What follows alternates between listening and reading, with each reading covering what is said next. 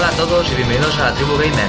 Somos un portal de videojuegos hecho por jugadores y para jugadores donde podréis encontrar análisis de juegos, noticias de actualidad y artículos de opinión.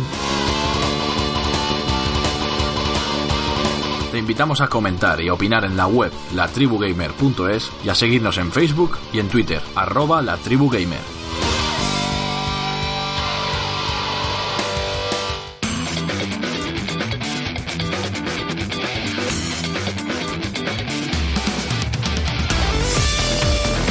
Bienvenido, estás escuchando el cuarto programa de la tercera temporada del podcast de la tribu gamer.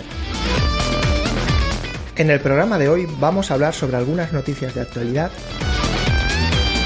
pero sobre todo de la llegada de Nintendo Switch, el nuevo Zelda y Horizon Zero Dawn.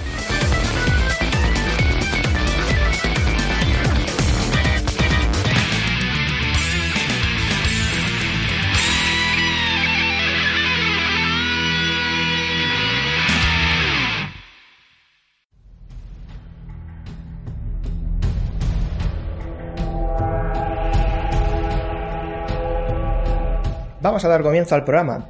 Eh, vamos a empezar presentando a los participantes del programa de hoy, que van a ser el amigo Ricky y el amigo Carlos. Eh, empiezo por el amigo Ricky. ¿Qué tal, Ricky? ¿Cómo estás? Hace unos cuantos programas que no estabas con nosotros. Sí, pues estoy ahora mismo pobre. Eh, pobre. no tengo, ni un duro porque vaya mes, vaya mes de marzo, ¿eh? vamos, hace mucho tiempo que, que, no recuerdo un mes con tantos lanzamientos, consolas, títulos tan, tan esperados, tan buenos, vamos, es que estamos en el, en el paraíso gamer.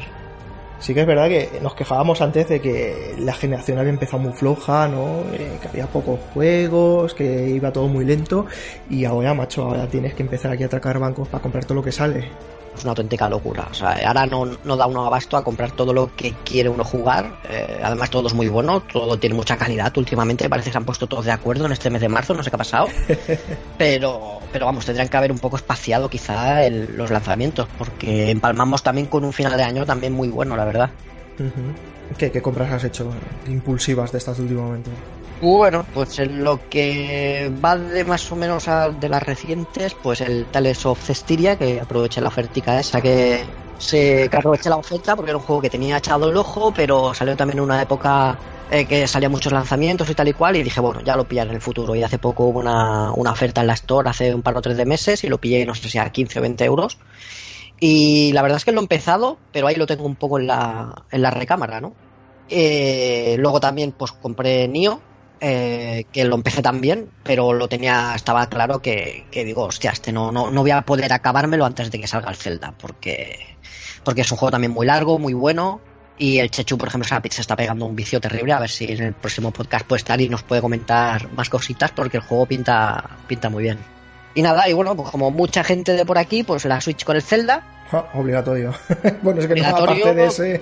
Sí, sí, no, es que estaba esperándolo. O sea, digo, no quiero jugar a nada hasta que no hasta que no empiece el Zelda. Y una semana antes digo, venga, va, probé el, el Nio tal y cual, pero nada, o sea, salió la Switch y, el Zelda me tiene, me tiene enamorado. Y aprovechando que no tiene un excesivo catálogo la Switch, pues me pillé uno de los tapados, el Fast RMX este vale 19 euros en la Store. Y la verdad es que si te gusta el F0 Wipeout, está muy bien. O sea, un juego que, se mueve muy, muy suave, a 60 frames por segundo, muy completo.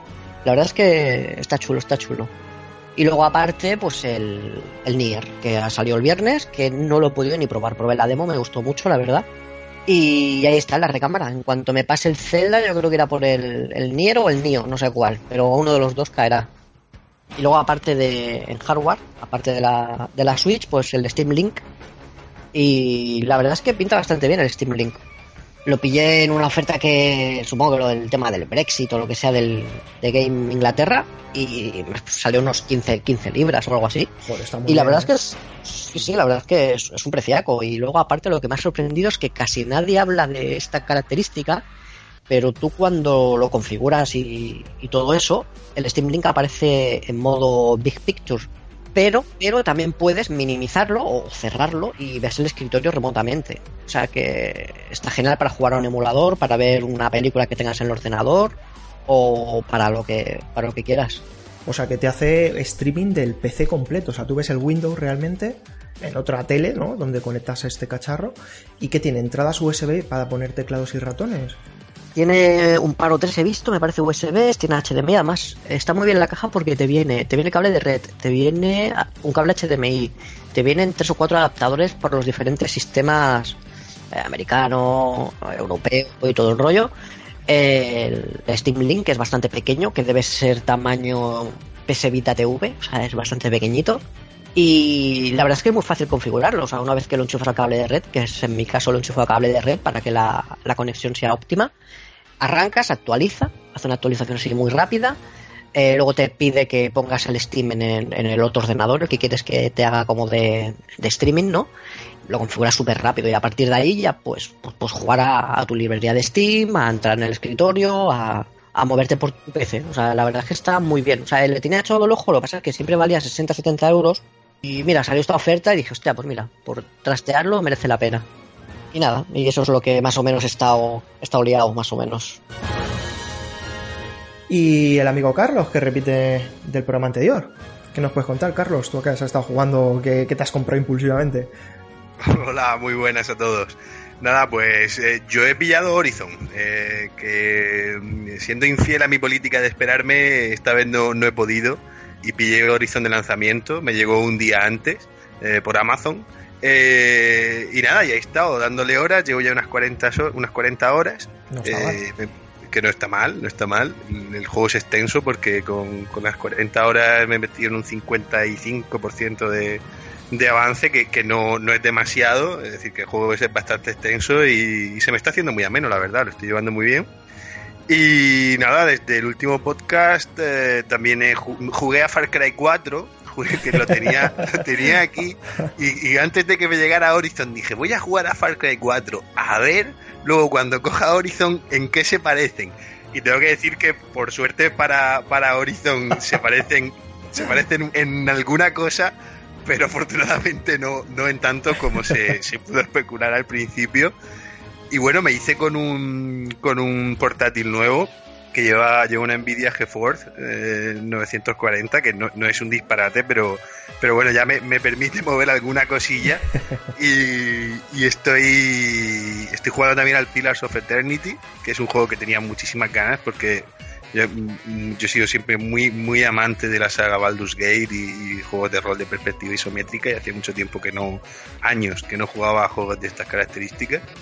Y he cogido Pillars of Eternity y como el estoy jugando como el que se lee un librito antes de dormir. Me lo pongo encima del pecho el portátil antes de al meterme en la cama y tal, y eh, me lo pongo ahí un ratillo y, esa media hora hasta que me empieza a dar el, la modorra, estoy un ratillo ahí con el Pillars of Eternity y también lo estoy, lo estoy pasando muy bien. Y pillé también The Witcher en, GOG, eh, que está por me parece que fue un, euro con algo, muy, muy barato, muy barato. Eh, pillé de Witcher 1, que, tampoco lo pude jugar porque no tuve Xbox. Y, nada, y, ahí a ese sí que jugaba muy poco. Lo, encendí, lo, lo, compré antes de ayer. Lo encendí, lo vi cómo se movía, vi que iba de puta madre y, y nada, eh, aquí estamos, dándole al horizon y, disfrutando del panorama que tenemos no solo en marzo, del panorama que hemos tenido desde que empezó el año. Está siendo está siendo increíble. Está, vamos, uno, uno no sabe ya de dónde sacar ni, el tiempo ni, el dinero, vamos. Pues yo, yo también he caído con la Switch, como Ricky, bueno, como Ricky y unos cuantos más, que hemos caído muchísimo. 44.000 me parece. Y muy bien, muy, muy contento, ¿no? Yo me, ya lo había dicho, ¿no? De que es una consola que pues, me hacía gracia, ¿no? No era lo que yo esperaba de, de Nintendo, yo prefería una sobremesa, pero yo sabía que de inicio del primer día no me lo iba a comprar, no lo iba a reservar y quería verla en casa de alguien antes y, ver qué tal. Y nada, me fui a casa del amigo Talus, estuve dándole ya al Zelda una tarde y dije, ya está, ya está, decidido. Como, como dije, o sea, el que no es traidor. Digo, si entra Switch en casa, mínimo salen dos o tres consolas para hacerle hueco. Y he cogido todas las portátiles y a toma por culo Cogí, me lo vendí, digo, mira, me salió al cambio por 65 eh, euros entre la, entre la 3DS, la Vita y unos cuantos juegos que tenía por casa. Al cambio me salió por 60 pavos y me lo pillé con el Zelda y muy contento. al final me deja arrastrar por el hype general y bien, bien. suele pasar, suele pasar. Hasta, hasta el Chechu, que, que no es muy de Nintendo. Ojo, Nintendero ni, ni del Zelda. O sea, eh, me parece que creo que es el primer Zelda que, que, juega, ¿no? Eh, y, o sea, me, sorprendió cuando me dijo, me la voy a comprar. Digo, hostia, ¿qué dices? ¿no? Porque, hostia, la verdad es que el juego, o sea, el Zelda pinta muy bien. O sea, te recuerda mucho al. O a mí, a menos personalmente. Tiene toques, ¿eh? O sea, cada uno según como lo mire puede verlo de una manera u otra, ¿no? Pero al Shadow of Mordor a mí me recuerdan cosas. Sí, sí, sí, sí. Cuando hablemos de, de este Zelda, eh, yo quiero comentar esas cosas, ¿no? Hay muchos toques que me recuerdan a varios juegos que después los diremos que, que alguno dirá, joder, que exagerado, pero a mí me da esa sensación y me gusta. No lo veo como algo negativo. ya hablaremos no, de yo tampoco, tampoco. Pues nada, así que pasamos al bloque de, de las noticias. Eh, una de las noticias que más nos llamaba la atención, comentando Ricky que te habías dicho lo del tema de que te recordaba al Sombras de Mordor, es el trailer y anuncio de Sombras de Guerra, ¿no? Que parece que se filtró y al final los tíos dijeron, venga, tira para adelante luego lo lanzamos todo lo que tenemos para pa que la gente lo vea. No sé qué opináis vosotros. Yo no he querido ver ningún... El tráiler de este juego no, no lo he querido ver porque ya trato de no spoilearme. Porque claro, si empiezas a ver el, el, el, el de Sombras de Guerra, el otro, tal. Lo único que me sorprende es que lo hayan eh, presentado ahora con el ruido que hay con otras cosas, ¿no? El, que quizá el, el, anuncio va a pasar un poco desapercibido, ¿no? Porque realmente ahora está todo el mundo hablando de la Switch, del Zelda, del Nier, del Nio, ¿no? Y lo anuncian ahora que tampoco es una época de, de, de anunciar juegos, o sea, no, para tres meses yo me espero y lo, y lo presento en el E3. O quizá han buscado algo parecido, es decir, no lo presento en el E3 porque si ahora no, no me van a hacer mucho caso en el E3 con las presumiblemente Scorpio y tal cual se me va a hacer mucho menos caso, ¿no? Pero es como cuanto menos curioso que, como tú dices, Enrique, que ahora, sin venir mucho a cuento, ¡pum! Te, lo, te lancen un tráiler y que vayan a muerte ahora con, con, toda la, con toda la info dando ahí de, de, del juego, ¿no? Es, es curioso, es curioso. Pues sí, el, el, tráiler a mí lo que me llamó la atención, también te digo que no te spoilea demasiado, ¿eh? porque es un tráiler cinematográfico y tal, y, no, no, te, no te aclara mucho te cuenta un poquito y tal, pero lo que me llamó la atención es el, que es un, técnicamente la, lo fino que es. es. precioso, vamos, lo que, lo que, se pudo ver y tal. Si luego el juego está a ese nivel y, se mueve con esos gráficos, va, va a ser un espectáculo. Eh, y lo, lo, del anuncio, pues como ha dicho Enrique y tal, que, que parecía ser que, que, había sido al principio por una filtración, pero a mí lo que, claro, me, me extraña que sea una filtración porque eh, han dicho ya, han, le han puesto precio a la edición coleccionista. sí. que, que, que, bueno, que es que, que, si la gente lloraba por el precio de Switch y tal, mmm, que es 350 euros por, por una edición coleccionista. Es que, es que es, me parece desca, descabellado. Es bueno, esto porque alguien lo comprará, ya, ya, ya lo verás. Sí, sí. Es así. Lleva un hobbit o algo, de regalo. Lo, lo lleva dentro, lo lleva dentro. Te, te hace el segundo desayuno, es, es la hostia. no, pero, pero, pero, en serio, te, tengo mucha curiosidad. Y luego el, el tema de el cuándo se va a lanzar, ver cuándo se lanza. Yo creo que seguramente ya para Navidad, eh, que nos habíamos quedado un poquito huérfanos y tal, eh, seguramente sea la Navidad el momento. Y, tengo mucha curiosidad de, ver hacia dónde va el juego, porque en su momento aplicó el sistema Nemesis este que tanto bombo le dio, eh, y que luego a la hora de jugar sí que estaba bien, sí que aportaba algo nuevo, pero no era no era ese Nemesis de verdad que, se esperaba, es decir, luego al, al final no era tan difícil eh, quitarte de en medio a ese orco que te cogía ojeriza o que te mataba a ver hacia dónde va eso, es lo que me despierta a mí así un poco más de curiosidad. Eh, yo me parece un juego curioso en su momento cuando salió, lo defendimos, hablamos de él en podcast. Y lo único, lo que comentáis, lo del precio de esta edición coleccionista me parece una auténtica sobrada. O sea, yo no sé quién está dispuesto a pagar esos precios hoy día, pero bueno, yo no, desde luego. No, y a lo mejor sin el juego, porque encima hay una moda de sacar ediciones coleccionistas sin el juego. Sin el juego. porque no lo sé, pero me El juego ya es el DLC, tío. 7, sí, o sea, Resident, me parece que era el Resident Evil 7 y alguno más por ahí había.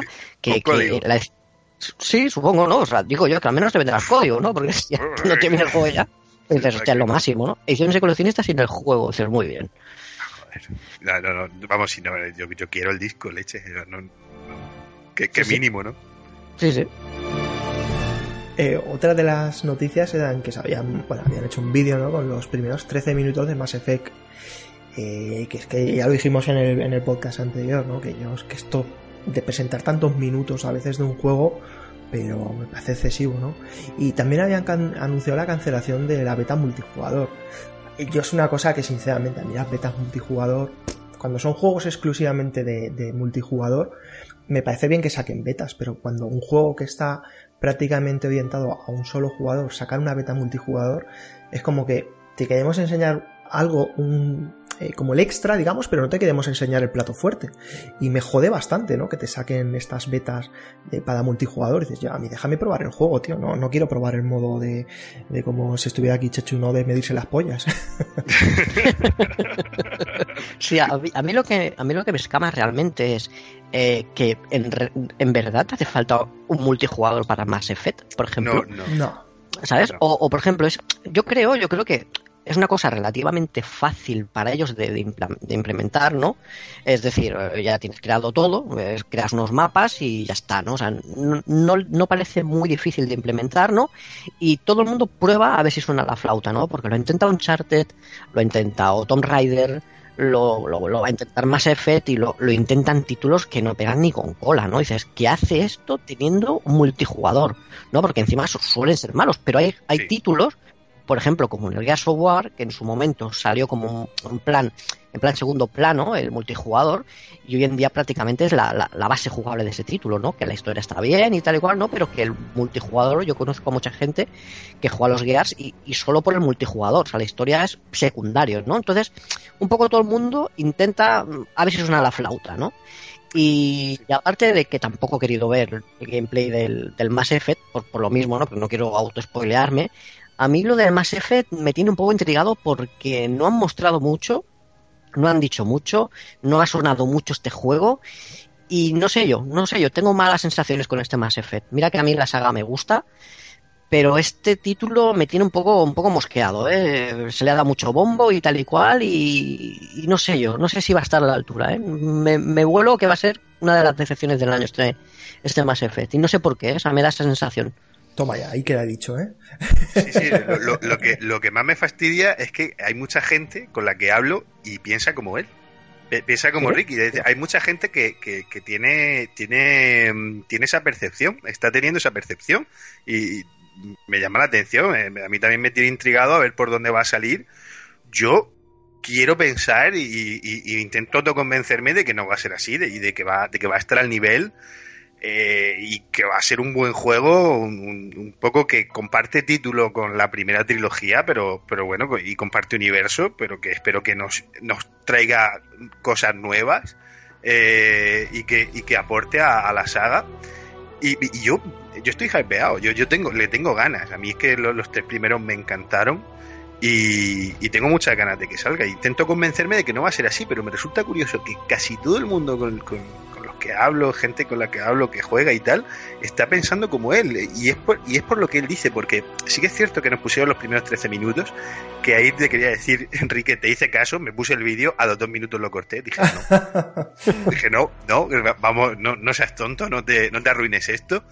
Eh, además, la cancelación de la beta ha hecho aún más daño ahí, porque la gente que quiere pensar mal está pensando aún peor, porque dicen, hostia, han cancelado la beta, aquí pasa algo, algo nos están nos están ocultando, ¿sabes? Es lo algo que se cuece. Sí, algo se cuece, algo se trae entre manos esto que no y sí que es cierto que no han dado demasiados detalles. Parece que el personaje principal, bueno, ya se, se vio en el tráiler y tal. Vamos a ver por dónde sale. Así que de momento tampoco podemos podemos decir mucho más. Solo se puede especular. Exactamente, no puede especular, pero, pero poco más. Sí, pero te da esa mala sensación porque, por ejemplo, yo a mí la saga Mass Effect, cuando la anunciaron al principio en Xbox 360, pues yo no le hice mucho caso, la verdad. O sea, que vi un juego que era de BioWare, que BioWare había hecho juegos como Caballeros de la Antigua República, o sea, que era un género así que no me llamaba en exceso, ¿no? Tampoco la ciencia ficción me gusta, pero no soy un fanático, ¿no? Pero hizo tanto ruido ese juego, tanto los usuarios como eh, en, cosas que se mostraban de ese juego, en noticias, oye, si me sabía hasta cómo se llamaba el vehículo de antes, el Mako creo que se, que se recuerda. O sea, que es que sabía, sabía de qué iba, sabía que había vehículos, sabía que había eh, exploración interplanetaria. O sea, entonces empezó poco a poco a base del run run, tanto de la prensa como de los usuarios, quizá más, más de los usuarios que de la prensa, pero de los dos, ¿eh? Y ese run run eh, hizo que me lo comprara, ¿sabes? Eh, o sea, hostia, a ver, pues, pues parece que mola, ¿no? Pero este viene como un plan eh, escondió sin hacer ruido y es lo, es lo que me extraña. Por eso quizá no sea el único que piense eso, ¿no? Como diciendo, hostia, si ya no está Shepard, que no me ha pasado del 3, la verdad, pero si se supone que no está Shepard, porque creo que han cambiado de protagonista tal y cual, y no se han mostrado muchas cosas y tal, parece que también van a enfocarlo, orientarlo y a perder la esencia de que no lo sé porque no he visto el tráiler, ¿eh? ¿eh? Pero quizá pierda la esencia de... Parece que va por el F, o sea, va por los disparos, ¿no? Parece ser. Eh, sí, de lo que se ha visto parece que tiene más de... más que de FPS, de, de, TPS. sí, se, sí. se ve un poco, un poco más enfocado hacia eso. Hombre, yo, yo entiendo que no es un, un spin-off completo, porque lo que, lo que yo he entendido es que te va a contar una historia que transcurre paralelamente a los acontecimientos del tercer juego. Es decir, es, una especie de plan B, eh, por lo que por lo que se ha contado, que, lo que pasa en el tercer juego, eh, la humanidad desarrolla un plan B, un plan de, de, fuga y tal, y parece ser que, que, va, que va a ir por ahí. Entonces, a mí me gustaría que la gente también fuera benevolente con el juego en, el sentido de, bueno, de hay que reiniciar la saga a ver qué nos trae. Si se convierte en un juego random más, pues sí, le, le, azotaremos y, con toda la ira del mundo. No, pero, yo creo que será buen juego. Yo creo que será, o sea, yo creo que será buen juego. Lo que yo creo que no va a ser el juegazo que todo el mundo espera. Es lo único que me da sensación. Malo no va a ser, seguro, ¿eh? O sea, seguro que el juego va a ser muy bueno. O sea, estoy convencido que buen juego será. Ahora, mm, hay gente que está esperando, pues, eh, el Mass Effect, pues es un reinicio, un reboot y algo así, y parece que va a ser más disparos, ¿sabes? Entonces mm, queda ahí un poco en el. Las sensaciones, perdona Ricky, las sensaciones que, que pudieras tener con el 1 o el 2, ya no digo el 3, nunca las vas a repetir. Esa, esa mecánica de juego, el mundo y el universo se, ya, ya lo tienes como más interiorizado y no te pilla tan de nuevas, no vas a tener tanta sensación de sorpresa. Eso, eso te pasa con casi todos los juegos. No, no, no te pasa, por ejemplo, con Uncharted 4, que bueno, sabes que vas a jugar, pero como además pega un salto generacional y visualmente es, lo que es, no te pasa, pero cuando ya estás en una cuarta entrega, yo creo que es muy difícil que, que se experimente esa sensación de, lo, único que tengo dudas es si habrá, que no sé, a lo mejor lo sabes vosotros, si habrá exploración así como con, un tipo Mako, que puedes ir viajando por planetas y tal y eh, cual. Sí, sí, eh, de lo que he visto sí que va a haber un Mako un, con otro nombre, un, nuevo vehículo y, la exploración en, planeta va, a ser un poco más abierta y te va a permitir moverte por el Mako dentro del planeta y explorar como, como Hombre, no como en el 1, pero sí con las mecánicas del 1, que eso el 2 y el 3 lo perdían, eh, que era simplemente desplazarte por el mapa y hacer una recogida de recursos, así vista desde, los planetas con una sonda que, que se hacía. Pero, pero me parece que en esta entrega sí que sí que se va a ver un vas a poder desplazarte con un vehículo y, moverte por los distintos planetas que supongo que no serán tampoco muchísimos pero aquellos que, que te lo permitas y vas a poder hacerlo a ver qué tal. Después también tenemos aquí anotado eh, que el 14 de marzo sale eh, la secuela de, de Styx, ¿no? Eh, esta nueva entrega se llama Share of Darkness. Que me ha chocado, ¿no? Me ha chocado el ver esta noticia. Primero pasó como un juego menor, ¿no? Y mucha gente lo conoce porque lo regalaron en un mes en el PS Plus. Y ha pasado un poco sin pena ni gloria, ¿no? Y me choca eso la noticia de la secuela. Sí, y, en formato, y en formato físico que sale su, la primera entrega salió en formato digital puramente y esta segunda la van a sacar en formato físico. Pues esto esto a mí me gustó. A mí me no es un triple A que el que no lo haya jugado eh, si lo puede pillar no, no será mismo el precio que puede tener en la store. Eh, pero vamos no hay que pagar más de 20 euros por él eso también lo digo porque no sé el precio que tiene. Entonces eh, a mí me, a mí me gustó. Es un juego de sigilo puro puro y duro, al que, al que le guste las mecánicas de sigilo, eh, es, total, el bicho, eh, este Sticks, es totalmente nulo en combate, así que nadie espere eh, poder resolver una pantalla combatiendo porque no lo va a conseguir. Es decir, es sigilo 100%. Y si bien no tiene, no es un espectáculo y no es un, triple A, digamos, es un buen juego de sigilo. Que al que le guste el género, por eso lo hemos destacado aquí en noticias, el 14 de marzo sale. Eh, y me, parece que el, precio de lanzamiento eran 30, 29,99. Sí, sí, además sale con un eh, precio acorde.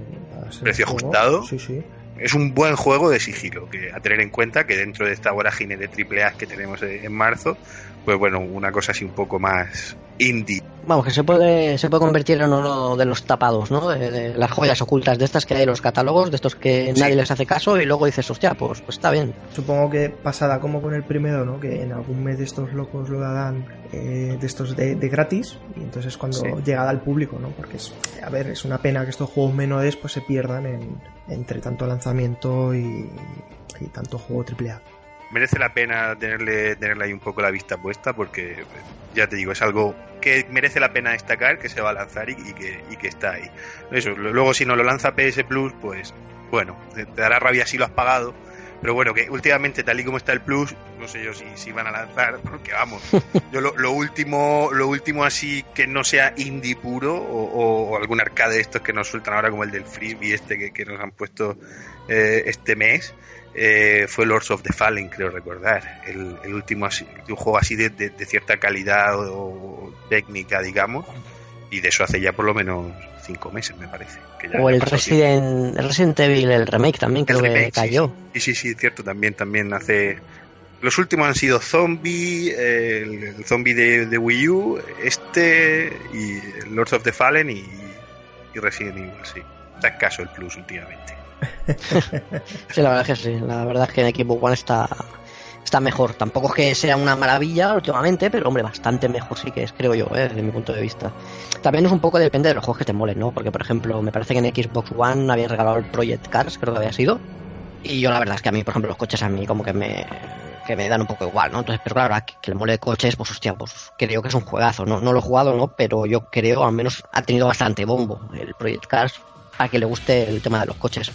Pero es que en PlayStation Plus, además me di cuenta el otro día porque me pillé una otra Play 4, ¿vale? Eh, sí, me pillé otra por, para otro, para cuando voy el fin de semana y tal y cual, pues para, para tener otra, ¿no?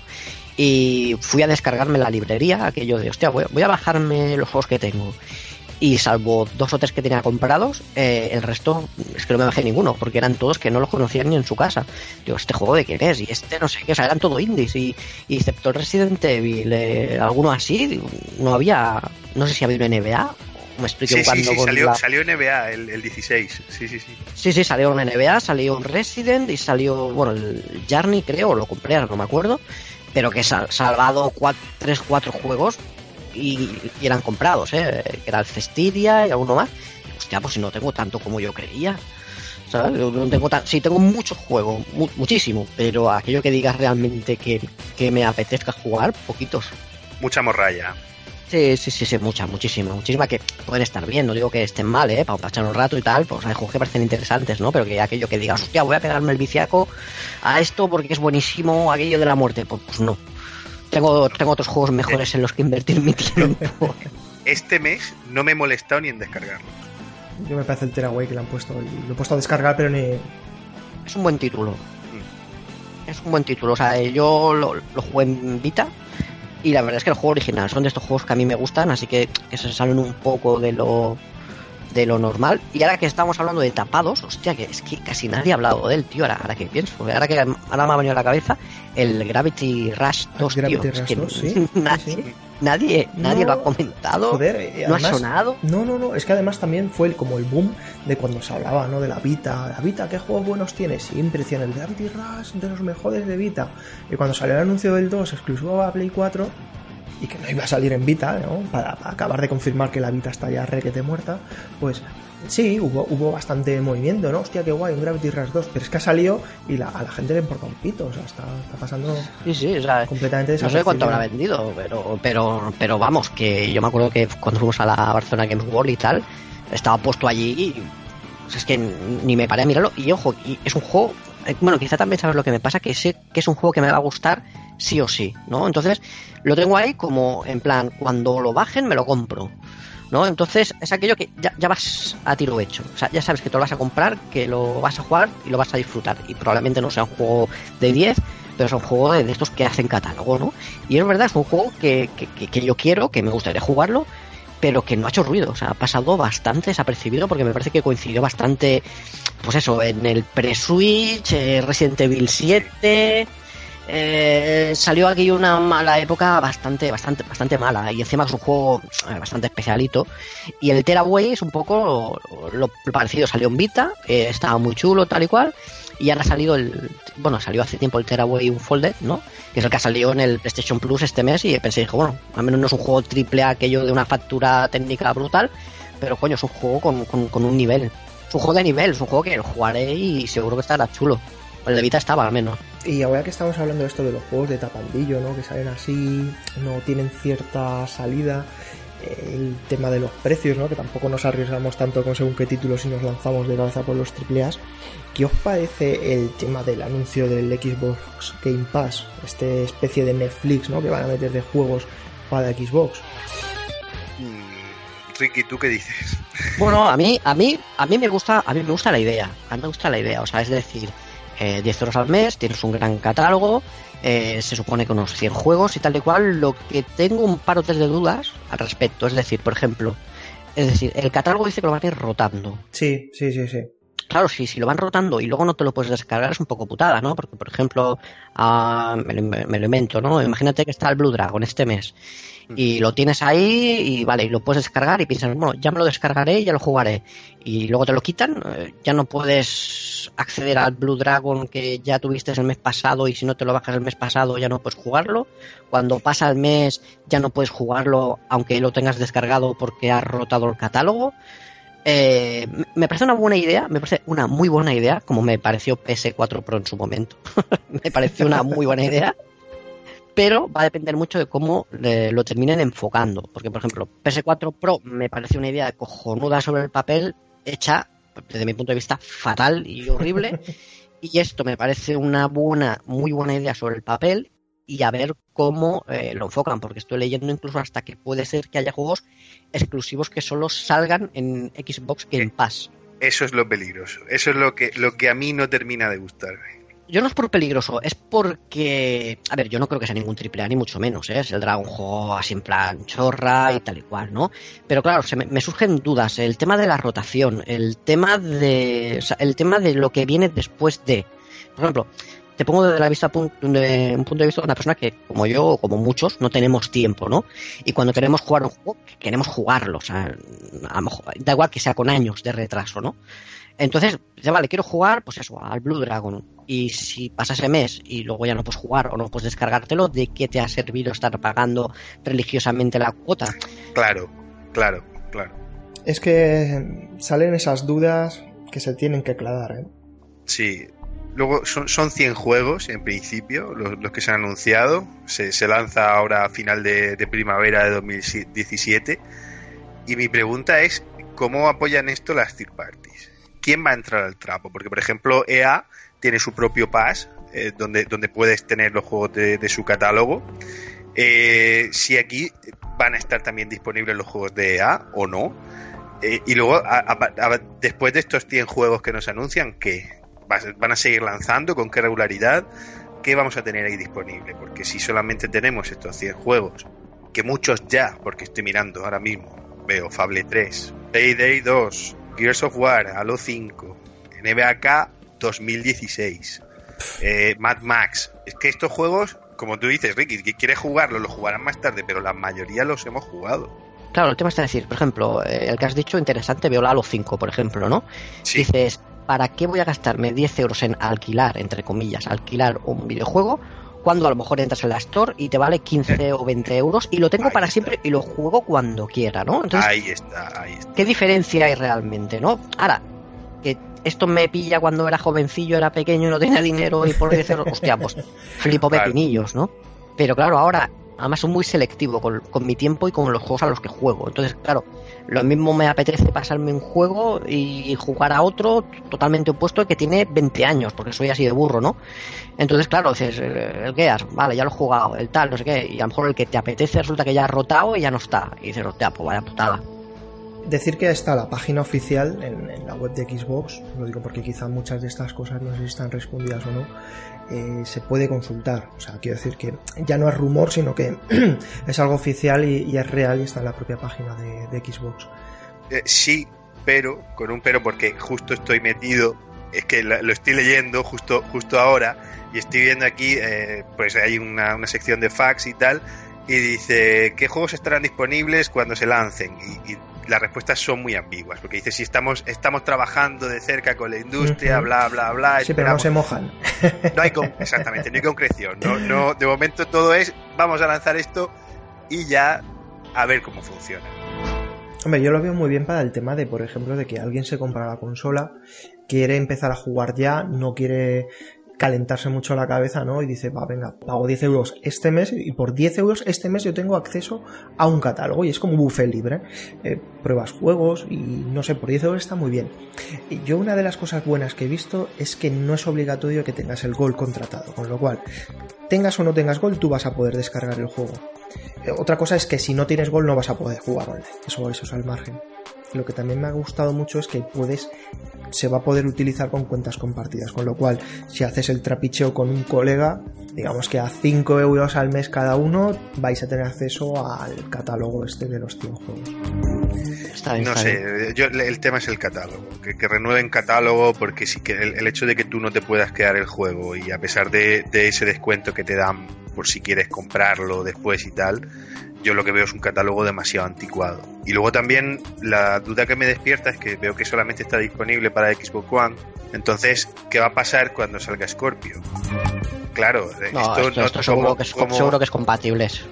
Debería serlo, debería hay rumores de que hablan de que Scorpio incluso puede mover de serie sin optimizar juegos a 1080-60 frames por segundo, porque no dejan de ser un PC, Scorpio, tanto Scorpio como Xbox One, entonces con configuraciones gráficas diferentes, no puede llegar hasta 60, o sea, vengo a referir que pueden hacerlo súper fácil, tú imagínate lo que puede ser, ¿no? Que salga Scorpio y que tú pagues por 10 euros y que empiezan a meter catálogo de Xbox One con el tiempo de juegos, por ejemplo, de ahora, un Final Fantasy XV, eh, te pueden meter juegos así, un, Battlefield, un Call of Duty, un FIFA, un, juegos actuales de, hoy por hoy y que te los puedan meter a una calidad buena, o sea, están allanando el terreno a que Xbox eh, Scorpio pueda, imagínate el catálogo al que puedes hacer desde Scorpio, ya no es lo de Scorpio, sino lo de Xbox One, lo, lo de Xbox 360 y poco a poco lo de Scorpio conforme vaya siendo viejo, cuando pase un año o dos, pues pueden meter los juegos, pero yo creo que esto va destinado entonces a matar el Gold cuando salga Scorpio, creo, los juegos con Gold, perdona. y, eh, lo comentábamos en el podcast anterior, que, que el lanzamiento de Scorpio dependía mucho de catálogo, que hasta el momento no veíamos no veíamos nuevos lanzamientos, no veíamos nuevos exclusivos y sí que es cierto que viene a reforzar el lanzamiento, puede venir a reforzar el lanzamiento de Scorpio en un momento dado que te garantiza que vas a tener todo esto que no hayas podido jugar con el, con el Pass.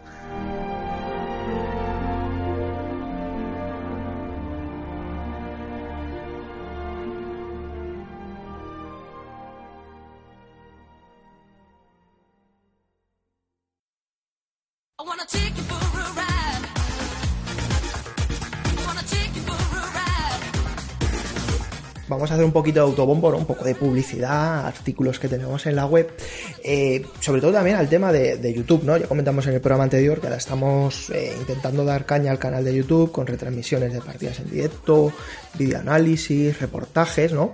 Y nada, si queréis verlos ya sabéis dónde estamos. Vais a la página web y ahí tenéis enlaces a, lo que es el canal de YouTube, donde podéis verlos. Y por ejemplo, uno que está muy bien, eh, se ha currado mucho el amigo Robbel, eh, es que ha estado en el evento de PlayStation Talents en, el Cubo, en Sevilla, donde ha, entrevistado y ha hablado del tema del panorama del desarrollo de juegos españoles, ¿no? Entonces yo desde aquí os animo mucho a ver este, este reportaje porque el amigo Robel se lo ha currado mucho, ¿no? Eh, está, está muy bien paído y os animo a verlo bueno, aparte también vosotros también habéis estado subiendo vídeos, ¿no? Eh, Carlos, por ejemplo, tú también te has dedicado a hacer algún reportaje, a probar algún juego que hemos tenido acceso y grabar el vídeo, ¿no? Y meterlo en el artículo. Sí.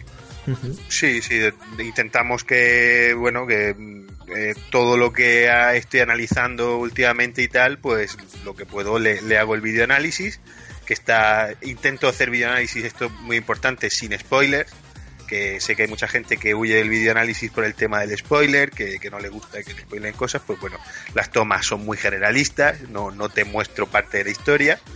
Y, bueno, pues todo lo que estamos analizando está saliendo. Luego tenemos el tema de cinco juegos D, que tanto Rockbell como Ricky hicieron ya su edición. Yo hice la mía hace, hace poco, la semana pasada, que es un poco de, de una vista atrás de, que hemos jugado y, qué es lo que nos ha gustado. Y bueno, el vídeo del compañero Rockbell está. El reportaje es un reportaje no muy extenso, 10 minutos, pero que creo que, es una aproximación muy buena. Eh, nos da un poco. Es, esta entrevista al, talento actual de, por lo menos del sur de España, de, de los que están en Sevilla, que se están dedicando a hacer juegos con la ayuda de PlayStation, que son los que ganaron el concurso de talent y está muy bien para ver un poco cómo se desarrolla el panorama aquí en, España. Y también sí, lo que has comentado de los cinco juegos de, que, además coincidéis vosotros dos que lo habéis, habéis grabado un vídeo cada uno con cinco juegos que, os han marcado, que os han gustado o que simplemente tenéis capricho de, de, hablar con ellos. Yo tengo, yo tengo que grabar el mío, lo tengo ahí escrito, pero tengo que encontrar un hueco, tío. Entre el Zelda, los juegos y toda la mierda es que no encuentro un momento para grabar. Falta vida, falta vida. falta vida, sí.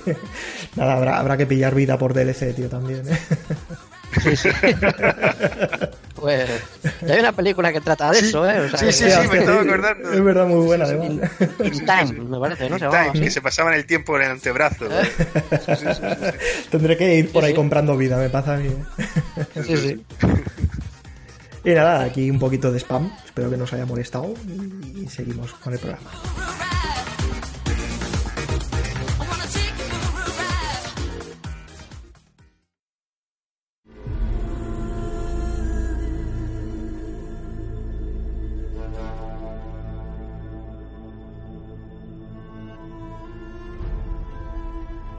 Vamos a hablar de Horizon Zero Dawn, eh, Carlos, que eres tú el que ahora mismo más caña le estaba dando y estabas, has hecho un artículo y has hecho un videoanálisis, lo vamos a publicar en breve, supongo que cuando escuchéis este programa ya estará publicado.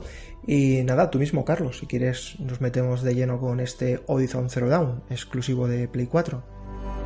Pues sí, eh, lo compré, como os he dicho antes, de lanzamiento. Es un mundo abierto que está inspirado en un mundo post-apocalíptico, pero del cual ha pasado mucho tiempo eh, desde que ocurrió la catástrofe que ha dejado configurado el mundo así, ha pasado mucho tiempo. Y la humanidad pues ha dado un retroceso muy grande.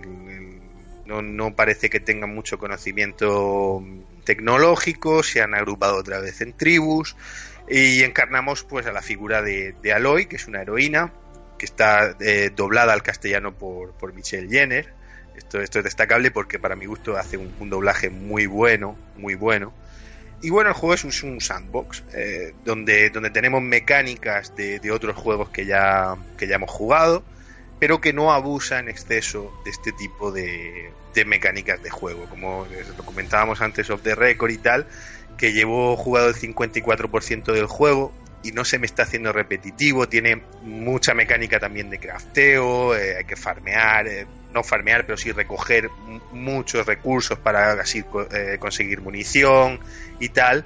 Y en ese sentido el juego no se hace repetitivo, que muchas veces le tiene mucho miedo a este tipo de juegos de estar todo el rato tumba, tumba, tumba, y la verdad es que no se está haciendo repetitivo. Y para mi gusto, la, la, historia del juego está muy bien. Tiene, tiene como dos vertientes. Una vertiente en la que te cuenta un poco más la historia personal de Aloy, que, que saber que, es, que es una paria, dicen en el juego, que es como una marginada, que está apartada de la, de la tribu, por un motivo que el juego no te, no te dice desde el principio y que será lo que te mueva a, avanzar en la historia y saber mm, cuáles son los orígenes de Aloy y por qué está en, en esas condiciones. Y luego te, un poquito el universo del mundo, que, es eh, bueno, los conflictos tribales que existen entre ellos, el lore del, juego te deja un poco ver problemas que han tenido anteriormente y bueno, pues la historia está bastante interesante. Es, una historia que por lo que ha avanzado no es que sea un guion completamente innovador, pero sí que es lo suficientemente bueno para tenerte enganchado, que siempre te va a mover a hacer más misiones y a ir para adelante. Y luego, sobre todo, el, ingrediente principal que tiene y que es lo que para mi gusto hace el juego una auténtica delicia es el tema del combate contra, contra los robodinosaurios estos que hay, que no son todos dinosaurios, son, son algunos son dinosaurios, otros son animales, pero bueno, todo robótico, que son los que, los que tienen ahora mismo, los que dominan en, en la Tierra y el combate es una pasada. El combate es una pasada porque eh, he tenido que bajar la dificultad. Empecé, empecé a jugarlo en muy difícil. Dije yo, vaya muy difícil. Me puse a jugar en muy difícil y ya al llegar al primer boss, entre comillas, que no es un boss, el primer enemigo un poco más tocho, ya tuve muchísimos problemas y ya tuve que bajar. Ya tuve que bajar porque dije, no, digo, no, a ver, ¿sabes? Pensé, digo, bueno, creo que podría llegar a hacerlo, pero ¿cuánto tiempo me va a costar? ¿Sabes? Y, tal y como está el panorama de lanzamiento, dice uno, bueno, venga, va, vamos a pasarlo un poco más. Y he tenido, he tenido que bajar incluso en algún momento a, normal. lo llevo, lo juego en difícil, y, pero en algún momento lo he tenido que bajar a normal porque me, me, ha, me ha atrancado un poquito. Y el tema del, combate es, eh, para mi gusto, muy bueno porque eh, no puedes afrontar un combate contra uno de estos eh, robodinosaurios de una forma abierta. Es decir, no te puedes lanzar a por él porque eh, en el momento que te superen el número más de uno, en el momento que haya dos, lo vas a tener muy complicado. Muy complicado porque te abordan de tal manera, te hacen mucho daño, se mueven muy rápido, están muy bien y luego contra robots más grandes eh, tiene un componente táctico muy grande, de sigilo, esconderte en la hierba, seleccionar bien tu munición, porque no toda la, hay distintos tipos de munición, hielo, fuego, electricidad, eh, corrupción, que bueno, es un, tema un poco más del juego que no, no, voy a spoilear. Mm, tienes este, este ingrediente en el cual tú tienes que escanear al enemigo, tiene distintos puntos débiles, y ya según donde le disparen le vas a hacer más o menos daño y seleccionar qué le hace daño. Porque si tú a un, a un enemigo que le hace daño el fuego le tiras con electricidad, sí, sí, a base de tirarle al final algo le harás, pero, pero te tiran muchísimo tiempo y luego está el componente de que te descubra. El, el juego es premia muchísimo el tema del sigilo y el, el planificarte. Es decir, al llegar a una zona, pegar un vistazo, ver qué tengo, eh, qué panorama tengo. Tengo ahí tres por un lado, eh, dos por otro. Bueno, pues me voy primero a los dos, eh, le pego un flechazo a uno. tienes un árbol de habilidades extenso que también te permite, por ejemplo, pues hay una habilidad para acercar al enemigo al matorral y ejecutar un ataque, un ataque sigiloso. Entonces, bueno, pues a uno le tiro con el arco, al otro me lo acerco y le, le, hago un ataque sigiloso que se lo carga de un golpe. luego a los otros tres voy a intentar separarlos, entonces pues lanzas piedras o, o disparas a uno. Es decir, no es un combate en el cual uno pueda dedicarse simplemente a apretar botones. Porque te van a reventar. Te, revientan, te revientan siempre además. Eh, y eso me gusta mucho. Y, porque creo que mm, no es Dark Souls, no, que nadie se piense que, va por ahí, pero está bien que le añada ese puntito de dificultad que si bien es cierto todo ese, toda esa dificultad que tienen los robots, la pierde la IA humana. Que es como si eh, Guerrilla hubiese, hubiese dicho, bueno, los robots tal, se, les ha ido la cabeza con los robots, lo han hecho de puta madre. Y los becarios hacer la IA de los... Y ahora tenemos que hacer, exactamente, venga, pon al becario a hacer la IA humana. Hay momentos... Eh, bueno, de, de, auténtica risa, porque, porque yo, por ejemplo, ayer jugaba, me escondí en un matorral pasan tres, a ti se te está viendo que tienes medio cuerpo, medio cuerpo fuera del matorral y te están pasando por el lado, eh, y como si no hubiera nada, ellos siguen para adelante, y entonces me pongo detrás, ataque sigiloso a uno, pum, se muere, los otros dos están a 50 centímetros escasos y no te, y no se oyen. ni te oyen, ni te ven. Eh, la IA humana no está, no está muy bien conseguida, la verdad. No, no me, no me, es un pequeño pero, pero que también os digo que eh, no influye demasiado en lo que es el componente de, batalla del juego. que no, te, estropea el juego, entonces. No, no, te, no te lo estropea, porque la experiencia de enfrentarte a los robots, eh, eso no lo quita nada.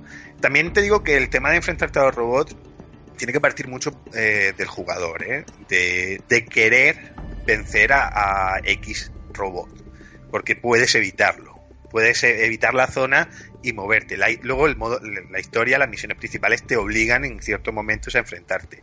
Pero si vas en plan Monster Hunter por el mundo abierto, buscándolo, venga, voy a tirarle, es un auténtico disfrute, porque hay veces que se te puede ir fácilmente en media hora. Yo ahora he encontrado un robot muy tocho que no voy a hacer spoilers, eh, he encontrado un robot muy tocho que me está dando mucho trabajo, al cual todavía no le he encontrado el punto para poder derrotarlo. Y bueno, sobre, sobre el juego también comentar otro pequeño pero, que es el tema de la sincronización de la, localización al castellano, está muy bien hecha, las voces y tal, pero eh, cuando hablan los personajes sí que hay un puntito que cuando mueven los labios o la expresión facial no concuerda mucho con lo que se está diciendo. Esto lo, comento porque está, pero también eh, he leído y oído en otros medios y no creo que sea tanto como se ha comentado. Creo que es algo que ocurre, que ocurre puntualmente, pero que tampoco te estropea la, experiencia. Luego, a nivel de desarrollo eh, de, relación con los personajes, los NPJ del, juego, está planificado tipo Mass Effect, tipo Dragon Age eh, y el último Fallout 4, que mm, te da las opciones para hablar con ellos, pero bien es cierto que solamente eh, es puramente estético, porque no influye en el desarrollo de la historia. Creo que ahí hubiese estado bien que Guerrilla le hubiese dado ahí un puntillo para que la toma de decisiones eh, te condicionara un poco más, que te tuvieras que pensar un poquito más qué le vas a decir al tío, porque la vertiente del juego va a ir hacia un lado o hacia otro. Eso no, no lo tenemos en, en, Horizon Zero Dawn. Pero por, por lo demás es un, un auténtico juegazo muy recomendable y, que a mí me está encantando. Una cosa, Carlos, podríamos decir que eh, este Horizon Zero Dawn a día de hoy es el juego con los mejores gráficos, o que los gráficos son la polla. Sí, eh, eh, sí, así rotundamente. a nivel, a nivel, a nivel gráfico es una maravilla. Está al nivel de en, lo que es el gameplay, digamos, en el momento de, jugar es, es, es al nivel de Uncharted 4 pero como, y como lo digo en el análisis, para mi gusto tiene más mérito, porque Uncharted 4 es un mundo amplio, pero es un mundo lineal, eh, donde hay unos, unos escenarios predefinidos, ya dibujados, y es lo que hay. Esto es un mundo súper extenso, donde nunca tienes el, la menor bajada eh, de, frames, eh, siempre está, es bastante estable. Luego el uso de la luz el, en, cada momento los atardeceres son preciosos. el escenario tiene distintos tipos de, de escenario entre este mundo. Hay una parte de valle, una parte de montaña nevada, una parte de tipo western, hay otra parte tipo eh, desierto y la parte de la jungla que, es totalmente opresiva eh, está muy muy bien hecho. La luz eh, a nivel gráfico es ahora mismo hoy por hoy yo lo juego lo, en una PlayStation normal eso te iba a preguntar. PlayStation normal 40 pulgadas y ya en esas condiciones es un auténtico espectáculo. Me encantaría poder probarlo en, una 4K 50 pulgadas y con PlayStation Pro ya tiene que ser el, el vamos el sumo está muy muy bien muy bien sí que es cierto que pierde un poco el, tema de la... No es comparable a Uncharted 4 en la gestualidad de los personajes. Las caras no, expresan tanto como, como Uncharted 4. Vale. Es que yo me acuerdo cuando se anunció este Horizon Zero Dawn, lo que se vio, y eh, en plan, esto va a sufrir grain, ¿sabes? O sea, verlo y decir, hostia puta, está muy bien de gráficos como sea la versión final, porque eh, lo veíamos demasiado bien, ¿no? Porque en aquella época habíamos visto algún juego que despuntaba eh, el The Order, pero joder, el Horizon Zero este se veía de putísima madre y, yo tenía la duda esa de la versión final se da como lo que se vio, va a hacer falta una PS4 Pro para poderlo jugar, se va a ver bien en la normal y claro, yo por lo que veo la gente está, vamos, encantada con el tema a nivel técnico.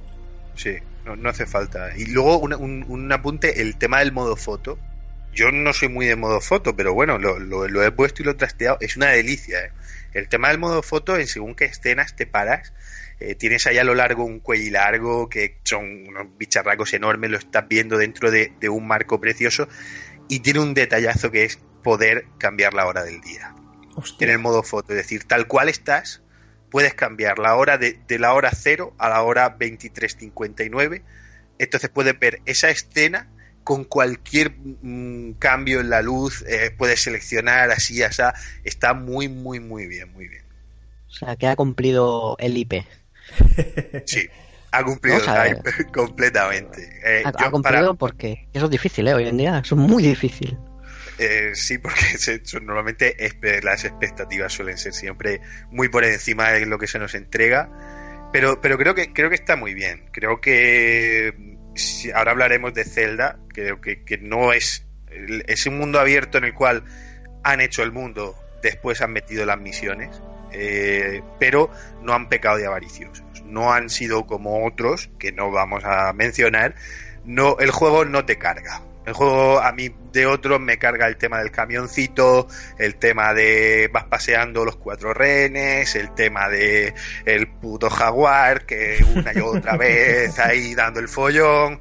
No, eso no lo no peca de eso. Entonces la exploración está en la justa medida todo está, eh, para mi gusto en Horizon, está en su justa medida. No peca de, exceso, que eso muchas veces le, perjudica a los juegos de mundo abierto. Eso me alegra mucho oírlo, porque no lo he comprado aún, más que nada porque ha coincidido con la Switch, con el Zelda y con otras cosas.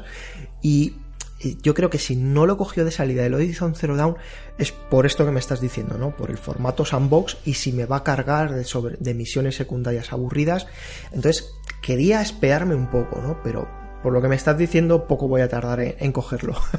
sí, eh, eh, aparte las secundarias están fenomenal porque te cuentan otras partes de la historia que complementa a la historia principal. Entonces está muy bien hacerlas porque te enteras de algo más y no son secundarias al uso de ve y cógeme cuatro ranas. Son secundarias que tienen que tienen su, tienen su historia, tienen su trasfondo y se, los guionistas ahí se lo han currado un poquito.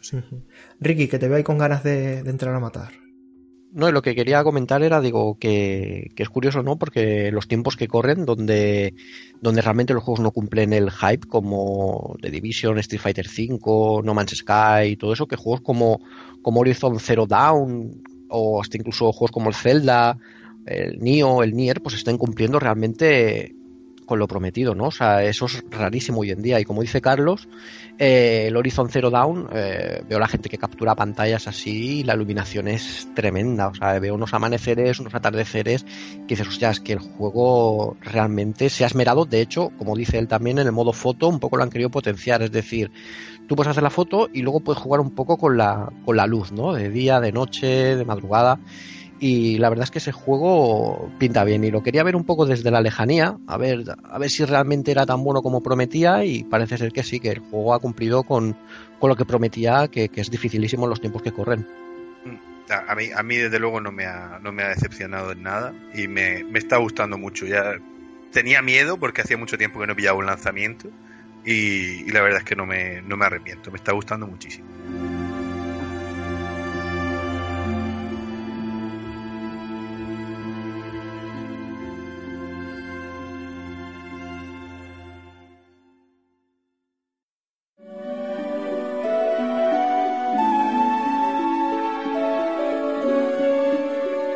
Yo creo que la noticia del momento, ¿no? Eh, la noticia de, estos días donde la gente está con el hype por las nubes, ¿no? Ha sido la salida de Nintendo Switch. Eh, una salida que, vamos, no tiene absolutamente nada que ver a la salida y el recibimiento que tuvo la Nintendo Wii U. Eh, vamos, hemos visto en Twitter, redes sociales en general, todo el mundo como loco, reservas, fotos de ya la tengo, ya está aquí, cojonuda, video reviews, de todo, ¿no? Ha sido, ha sido algo impresionante.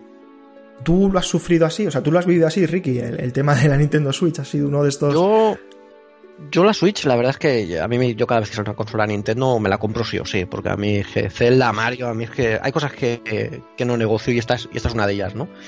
Pero ha habido un efecto contagio, porque hay mucha gente eh, que no se la... Quizá, quizá, salvando las distancias, eh, es relativamente parecido al, al, éxito que tuvo Wii en su momento, ¿no? Porque mucha gente se la ha comprado a ver, al ver el anuncio, a ver que aquel hablaba, que el otro hablaba y tal y cual. Y es curioso que en una época que normalmente las consolas no salen, que es marzo, eh, una época además atípica por la cantidad de lanzamientos que había, porque es una consola que la indefinición de la misma sobremesa, portátil, pero es menos portátil que una sobremesa, pero más... O sea, eh, la gente dudaba, la miraba un poco a lo lejos y gente se la ha comprado de mi entorno que no la tenían ni, ni pensada, ¿no? Y al verla, al enseñársela, al ver fotos o al tocarla, el, hostia, se han ido corriendo a comprarla, ¿no? Como, como, como unos locos, ¿no? Y es curioso porque además con un catálogo tan, tan pobre, ¿no? Porque realmente el único juego que te puede hacer comprártela es comprar el Zelda. puede haber juegos de relleno que estén bien, pues como el One to Switch, como el Sniper Clips ese o como el Fast RMX, ¿no? Pero no son juegos aquellos que te digas, me no, no son juegos que venden consolas, está claro. Claro, claro, o sea, es, digamos que por eso me recuerda un poco a, la, a, la, Wii, ¿no? Porque, pero bueno, la Wii salió con Zelda también, o sea, que dices, hostia, es que, y con Wii Sports de regalo. A menos en Europa, en, en Japón creo que no, el Wii Sports no venía de regalo, pero en Europa sí, ¿no? Y dices, hostia, es curioso, ¿no? Y además relativamente cara, 329 más juego te vas a los 400. O sea, no sé, es curioso, es curioso que haya... Y con todo, con toda la mierda que ha recibido, ¿no? En, eh, las campañas de desprestigios que ha tenido. Eh, sí, Que tú, tú, por ejemplo, lo defendías también mucho, el, el tema eso, ¿no? De que había se había, recibido mucha mierda, muchas críticas, que otras consolas también lo han tenido, pero como que se les ha perdonado y a Nintendo no se ha dejado pasar ni una. Sí, sí, había como una campaña de desprestigio brutal, o sea, leía unas noticias o, rumores o lo que sea, o sea, cualquier cosa, hasta incluso que X juego es más caro en Switch que... Y entonces, claro, dices, hostia, no puede ser, o sea, ¿desde cuándo se ha metido la prensa en los precios de los juegos? ¿Sabes? Y dices, ¿cómo decir... Eh, en Amazon son más baratos que en el Mediamar o, o yo qué sé, o cualquier cosa, ¿no? O, en el, o que en Game, ¿no? O sea, ¿qué hace la prensa aquí hablando de los precios de los juegos, ¿no? O sea, te chocaba que sacaran a la palestra temas que con la competencia no habían hecho, ¿no? Entonces, un poco y además en mi caso justamente pasaba lo opuesto, es decir, pues ahora me la voy a comprar por mis pelotas, ¿sabes? O sea, eh, o sea, es decir, si antes la iba a comprar sí o sí, pues ahora con más fe en ella, ¿no? Es decir, pues pues la voy a comprar porque sí o sí, ¿no? Y bueno, pues como mucha gente, o como todos, yo diría que el 99% de la gente, alguien habrá que no la haya comprado, pues con, con el Zelda. Y yo en mi caso también me la, me la, me la he pillado con el mando Pro, con el mando Pro. ¿Lo recomiendas? Sí, sí, totalmente, totalmente. Yo creo que es el mejor mando que se ha hecho. Mi única pega, por decirlo de alguna manera, puede ser que los gatillos no son analógicos. Claro, si echo la vista atrás, tampoco te podría decir ningún juego que haya aprovechado los gatillos, salvo un juego de conducción tipo Forza. Para el resto de títulos, la verdad es que no te sabría decir algún juego que haya aprovechado la, lo que sean los gatillos analógicos. El mando es brutal, el mando, el peso, la posición, los botones son bastante grandes, bastante sobresalidos, o sea, tienen un cierto volumen que en otros hay que se ven poquito, que sobresalen, no, no es eso, o sea, el tacto es brutal, o sea, es más, he jugado, habré jugado como unas 15 o 20 horas al Zelda y no lo he recargado aún ni una vez, o sea, va con la carga de fábrica. O sea, es brutal, o sea, muy, muy bien. Y sobre la Switch, bueno, todo el mundo más o menos conoce ya cómo es, cómo no es, habrán visto vídeos, análisis, video reviews y habrán visto reportajes, habrán visto todo, o sea, ya sabrán de la P a la PA, quien quiera informarse de Switch ya la habrán visto, pero en mi caso, a pesar de todo eso, destacar dos cosas que me han sorprendido. Una es el dock, lo poco que pesa y lo pequeño que es. Plástico muy barato, o sea, tiene pinta de ser muy barato, pero muy ligero y puesto en modo sobremesa, por decirlo de alguna manera, ocupa muy poco, muy poco, o sea, es realmente pequeño, o sea, aquello que dices, hostia, pues no es tan grande como yo tenía en mi mente montado, ¿no? Porque pensabas la consola, el dock, aquello parece ya más grande, no, no, realmente es, eh, es muy pequeño, ¿no? Y luego otra cosa de las que más me ha sorprendido es cuando quitas los Joy-Cons y lo pones en el, en el grip, es más pequeño de lo que me imaginaba. Sí, el Sí, sí, a mí me ha pasado igual, ¿eh? ¿Sí? Lo esperaba, no sé, o sea, es que, claro, ves los vídeos, pero hasta que no lo tienes en las manos no, no, no te haces una idea, ¿no? Y tanto la consola como la base, lo que dices tú, muy pequeño, o sea, es bastante pequeño, y sobre todo esto, ¿no? Cuando quitas los grips y lo pones en este, el mando perro, este que le llaman, sí, el mando lo pequeño que es, ¿no? Y las palanquitas, es, parece que estés, claro, es que no deja de ser los mandos de una portátil, ¿no? Los botoncitos son muy pequeños, las palancas son son con un recorrido muy corto, ¿no? Y no tienen mucho movimiento. Y es, es extraño al principio, ¿no? De todas maneras yo estoy jugando y estoy jugando bien. Y no me había planteado lo del necesitar el mando Pro. se puede jugar, digamos, sin necesidad del mando Pro, pero yo, a ver, reconozco que si te gusta jugar bien y cómodo, el mando Pro tiene que ser una delicia. Sí, sí, es, es, es muy chulo y, y, además es eso, ¿no? Es, es curioso porque tú cuando pones los Joy-Cons en el grip te resulta relativamente pequeño, o sea, alguien tenga las manos grandes realmente va a tener ahí a lo mejor algún problemilla, ¿vale?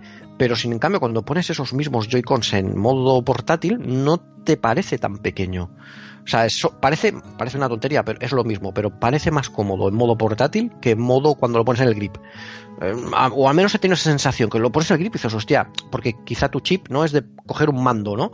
Y esto cuando coges un mando dices, hostia, es más pequeño de lo que me imaginaba, pero cuando lo pones en la propia consola portátil, no sé si es que están más separadas las manos o tal y cual, no te resulta tan incómodo, bueno, no me resulta tan incómodo, que de todas maneras no me resulta incómodo cuando se pone en modo grip, ¿eh? Pero es aquello, entonces claro, pero pillas el mando Pro inmediatamente después, que lo que hice yo, lo probé en modo grip, hostia, qué pequeñito es, a ver el mando Pro, y claro, pillas el mando Pro y dices, hostia, ya no quiero jugar con el grip este jamás. ya dejas la consola con los con los Joy-Con puestos. Eh, pero mm, para jugar como mostraba el anuncio, cada uno con uno de los mandos, ¿no va a ser eso ¿eh? excesivamente pequeño? Mm, mira, yo en mi caso, eh, con mi chica, eh, le probé la demo el de las uñas, digamos, el de los Nipper clicks, ¿no? Uh -huh. Y lo primero que me dijo mi, mi chica, me dice, hostia, qué pequeño. y es verdad, ¿no? Nos veíamos los dos jugando, cada uno con un mando chiquitito, chiquitito ahí, con cuatro botones, como quien dice, mal puestos ahí, y lo veíamos tan pequeño. Y, pero, coño, pero es jugable, o sea, se puede, se puede. Uh -huh. Yo creo que es para un uso casual. Es para un uso casual, es decir, en un momento dado tú coges, le pones la correa, que además la correa lo que hace es que los el R y el L los, los pone más altos, ¿no? O sea, el mando lo hace un poco más alto, ¿no?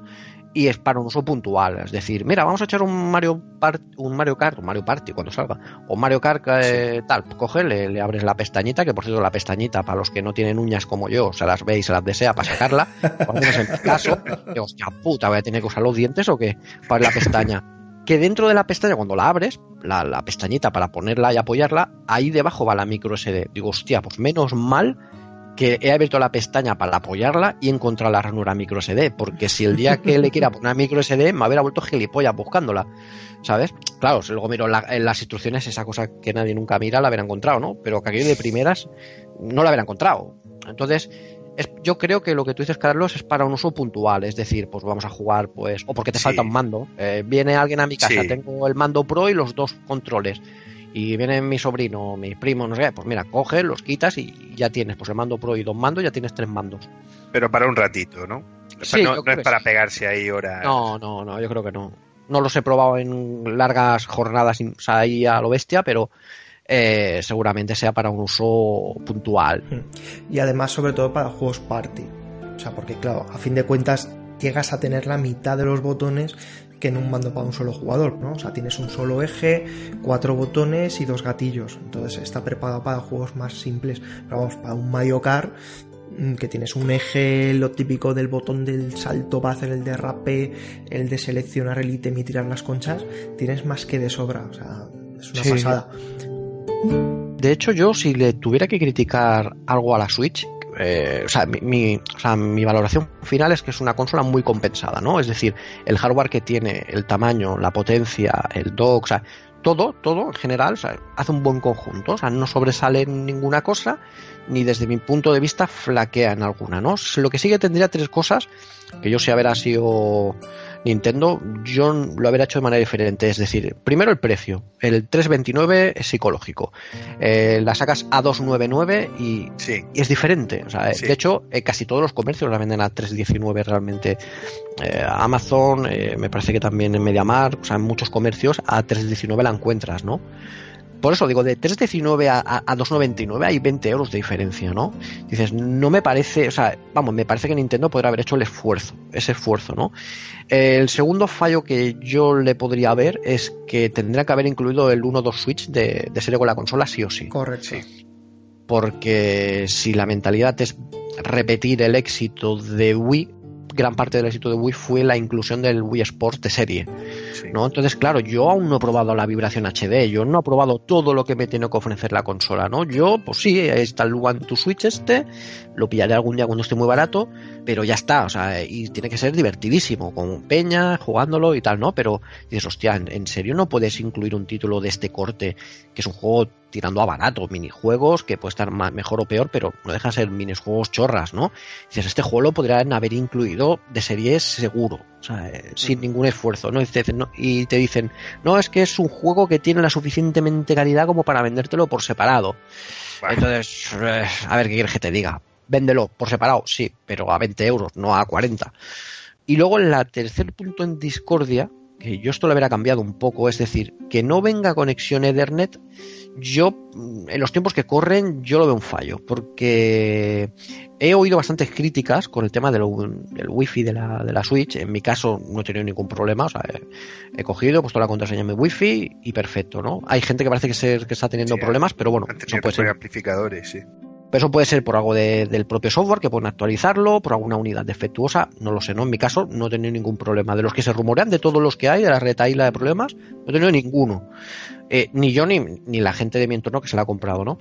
Y, pero claro, un adaptador de red realmente... Eh, yo creo que en los tiempos que corren es necesario. Y más cuando la Switch en su momento, en su momento en el primer trailer que hicieron, la enfocaron sobre todo al tema de los esports con, con Splatoon. Que van a un estadio, mucha gente, eh, iban así como en plan pro, con el mando pro a jugar equipos así, en plan al Splatoon, o sea, como rollo diciendo, eh, que, aquí estamos también para competir, ¿no? Pero claro, competir con Wi-Fi, la gente no compite con Wi-Fi, ¿no? La gente que compite o juega mucho online a un FIFA, a un Call of Duty, a un Splatoon o tal, eh, usa, usa el cable sí o sí. Yo tengo Wii U, yo jugado al Splatoon 1 y jugado muy bien con Wi-Fi, ¿no? Pero sí que es verdad que para, un, para el nivel que te quiere vender Nintendo o la idea de competir, al final terminas necesitando el cable sí o sí, ¿no? Entonces, claro, el feo detalle que te vendan el adaptador aparte, pues no lo veo. Yo lo hubiera incluido de serie el adaptadorcillo, porque es un adaptadorcillo que debe valer fabricarlo un euro y lo hubiera incluido. O, o bien sacar, sacando dos versiones. Una casual con el One to Switch y otra versión con el mando Pro y el adaptador Ethernet incluido. O sea, entiendo que el cable Ethernet no lo hayan puesto en el dock, o sea, la, la, toma.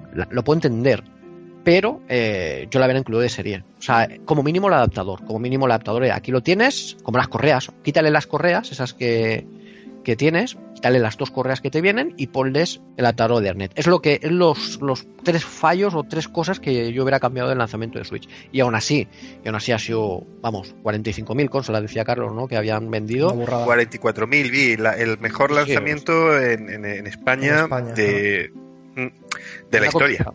Sí, sí, de una consola, Con, un juego realmente triple A, ¿no? Es que ni PlayStation 4, que me asombra que el récord fuera de PlayStation 4, porque pasó casi tres cuartas partes de lo mismo. Realmente del catálogo inicial, mm, a mí no me llamaba ningún título. ¿no? Shadowfall y el, el Knack este. pero, pero curiosamente todo el mundo da por muerta la consola y te das cuenta que la consola más vendida en España es la PlayStation 4. Y dices, hostia, ¿en serio la PlayStation 4? Con un catálogo tan pobre también, en plena época navideña que salió, que salió en noviembre, diciembre, por ahí. y compitiendo con con One, que, se, repartía el mercado también. Claro, o sea, decías, y, dices, hostia, pues, ¿no? O sea, te sorprende, ¿no? Que haya tenido tanto éxito la, la, Switch, ¿no? Sí. Pero de todas maneras, ¿no tenéis un poco la percepción de que lo que. de que vamos a ver pronto una versión mejorada de Switch? Es decir, por ejemplo, Switch ha sido lanzada, pero tiene muchas carencias, por, lo, que yo, no la, no, la tengo, de lo que he visto y oído, y nadie en mi entorno la tiene. Por, por desgracia no, he podido catarla. Eh, pero, por ejemplo, hay gente que le echa mucho en falta el, un acceso a poder explorar Internet. Mm, vale, vale, vale, sí, sí, sí. Modo tablet, digamos, no lo tiene. ¿No creéis que se ha lanzado un poco antes de que acabe el año fiscal, venga, vamos a lanzarla. Ha salido verde.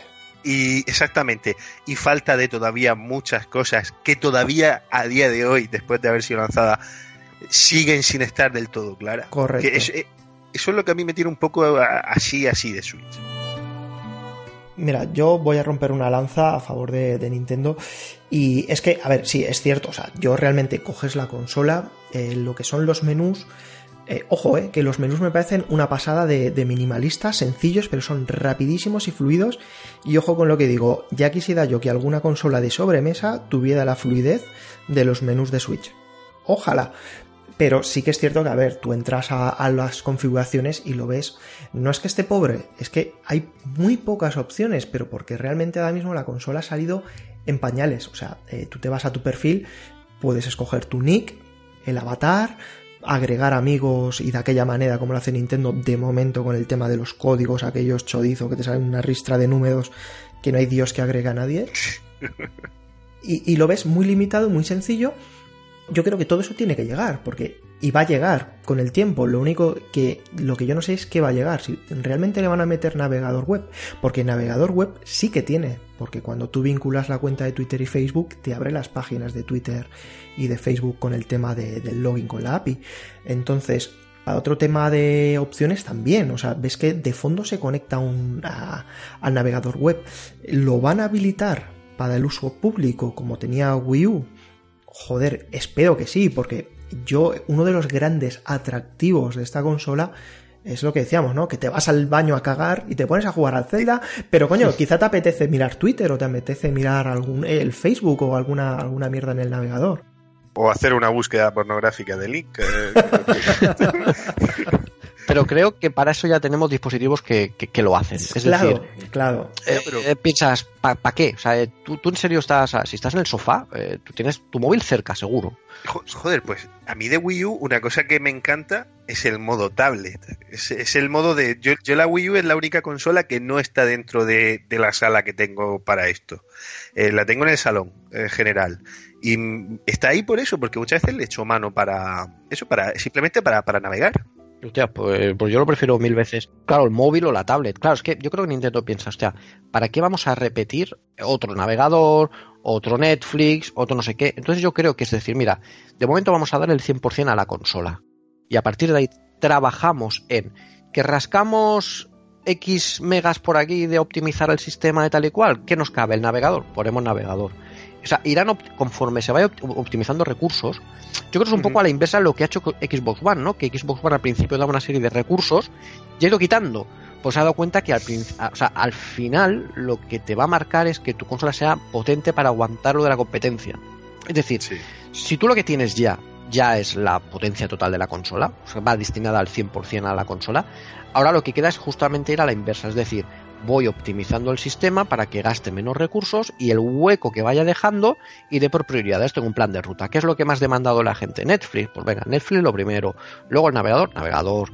Luego pueden o podrían sacar una en la eShop pues, el Twitter, el Facebook.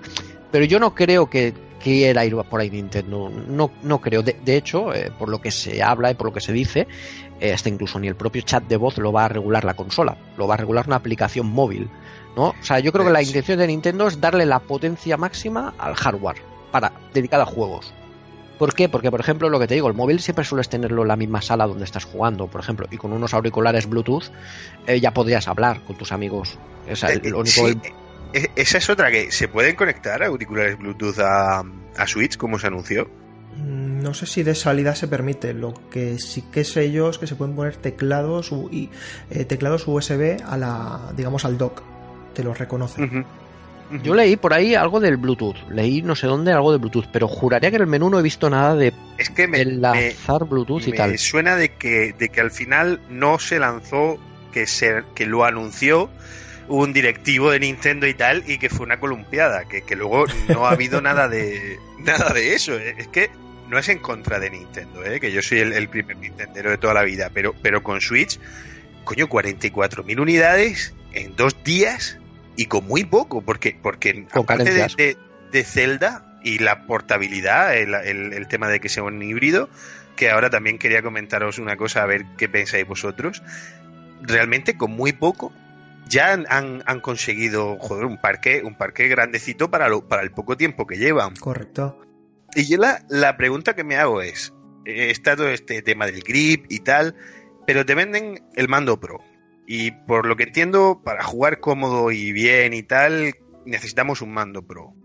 Entonces, ¿por qué me venden Switch como una portátil que puedo hacer sobre mesa. ¿Qué, ¿Qué es Switch para vosotros? ¿Es una portátil que se puede hacer sobre mesa o una sobremesa que se hace portátil? Buena pregunta. Para mí son las dos cosas. Es un concepto nuevo, entonces hay que cambiar el chip. O sea, yo me acuerdo, y seguro que Enrique, que también es, que le gusta Apple y tal y cual, seguro que también piensa un poco lo mismo, porque cuando lanzaron, cuando iban a lanzar el iPad, la gente dijo que era un iPhone grande. ¿no? O sea, eh, Sí. dijo, o sea, yo me acuerdo, ah, pa, y la gente decía, yo mismo y todo mi entorno, todo, todo el mundo, o sea, eh, analistas, eh, gente, o sea, todo, todo el mundo decía que estaba loco, que eso era un iPhone grande, o sea, y no era un iPhone grande, era un concepto nuevo, el concepto de tablet, ¿no?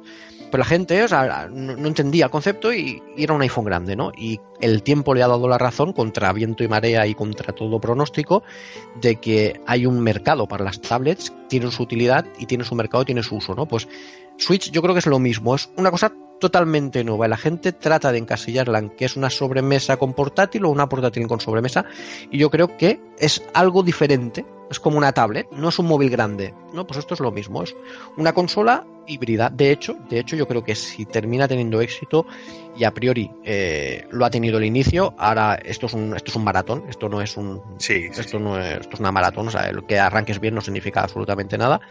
Eh, no tardaremos ver en Play- PlayStation una, una contestación a esto, o sea, una especie de PlayStation 4 en un tamaño similar y con las mismas características. Además, el hardware ya lo tienen hecho. O sea, la base sería PlayStation 4, quizá un poquito recortada para mover 720p y tal y cual, pero vamos, Sony podría hacerlo perfectamente si quisiera. Uf. Lo intentó con Vita remotamente, si lo pensáis, lo intentó con Vita remotamente. Eh, sí, sí, aquello de la segunda pantalla también. Pero, pero bueno, que te- tenía muchos problemas de, de retardo y, y tal. Claro. Y no salió tan bien. Yo creo que, a ver, es lo que comentas tú, ¿no? O sea, han hecho un nuevo concepto, pero que es un concepto que la necesidad estaba ahí, ¿no? O sea, realmente hay mucha gente que le gusta jugar en casa y dice, no voy a jugar jamás fuera de casa, pero hay otras tantos que dices, coño, yo me voy al pueblo el fin de semana, te vas de vacaciones, te vas donde sea, entonces tú quieres jugar, estés donde estés, en casa o en la calle. Nintendo, la gran ventaja que tiene es que ellos no están cogidos por los cojones como están, por ejemplo, Sony o Microsoft con el tema de las potencias y estas mierdas, que es una guerra que han iniciado. Pero Nintendo dice, yo te voy a mover mi juego. Y para mover mi juego yo lo hago con este hardware. Que puede ser la mitad o una tercera parte de lo que necesitan las otras consolas. Entonces, claro, Nintendo tiene esta facilidad. Tú puedes analizar Switch y decir, esto es una puta mierda a nivel técnico porque no te va a mover un Horizon Zero Dawn. Ya, pero te ha hecho un Zelda donde el, el personaje mueve el agua, mueve la hierba, y si le disparas una flecha a un NPC, este huye. Y que, y que- y que no hace falta que mueva el agua y mueva la hierba. Que si la- que, el- lo que queremos es que sean juegos originales y que la experiencia jugable sea buena, ya que mueva el agua, no la mueva la hierba. Pero Nintendo tiene eso, tiene catálogo, tiene ideas y, Tiene esa creatividad, eh, sí, tiene esa magia, ¿no? Que siempre se habla de la magia de Nintendo. Entonces, yo creo que Nintendo es libre de hacerlo lo que quiera, ¿no? Porque siempre han ido contracorriente. Ellos han cogido un hardware que les permite hacer unos juegos con unas características que para ellos ya están bien. Y para el jugador que no es un, exigente de estos así, digamos, un toca cojones que si no está 4K no lo juega, es más que suficiente para entretenerte y divertirte. Entonces ellos han hecho una consola que yo no sabría decir si es sobremesa o portátil, yo para mí es más portátil que sobremesa, que lo que te permite es jugar en el sofá, porque yo que sé, porque la tele principal está ocupada y tú te pones a jugar, o te vas al lavabo o te pones a cagar a jugar a Zelda. Pero te permite eso, ¿no? Que cuando tú vuelves al comedor, dejas la consola ahí, sacas los dos mandos, los metes en el, en el cada perro este y sigues jugando en la tele grande. Y para mí eso es una puta maravilla. O sea, Y, y hay una cosa que nadie, que nadie, que nadie cuenta, y yo me he quejado sobre todo de, conforme han ido- han ido avanzando las consolas, es el tiempo que necesitas invertir para empezar a jugar. Es decir, a mí me gustan las portátiles porque Claro. enchegas y estás jugando, ¿vale? A, a lo que sea, ¿no? Y a veces arrancas en la consola, la consola se tiene que updatear, el juego se tiene que actualizar, Mm. eh, no sé qué, eh, arrancas, el logotipo de la compañía, esperando conexión, conectando servidor, no sé qué, Sí, sí, sí. el logotipo de Capcom o de no sé quién, eh, no sé cuál, y dices, hostia, tío, estás 5 o 6 minutos ahí que, que estás viéndolas venir, ¿sabes? 5 o 6, el mejor de los casos, ¿eh? El mejor de los, claro, el, me- el mejorcísimo de los casos. A lo mejor es uno de los casos, de que solo tengas que updatear el juego o la consola y ya está.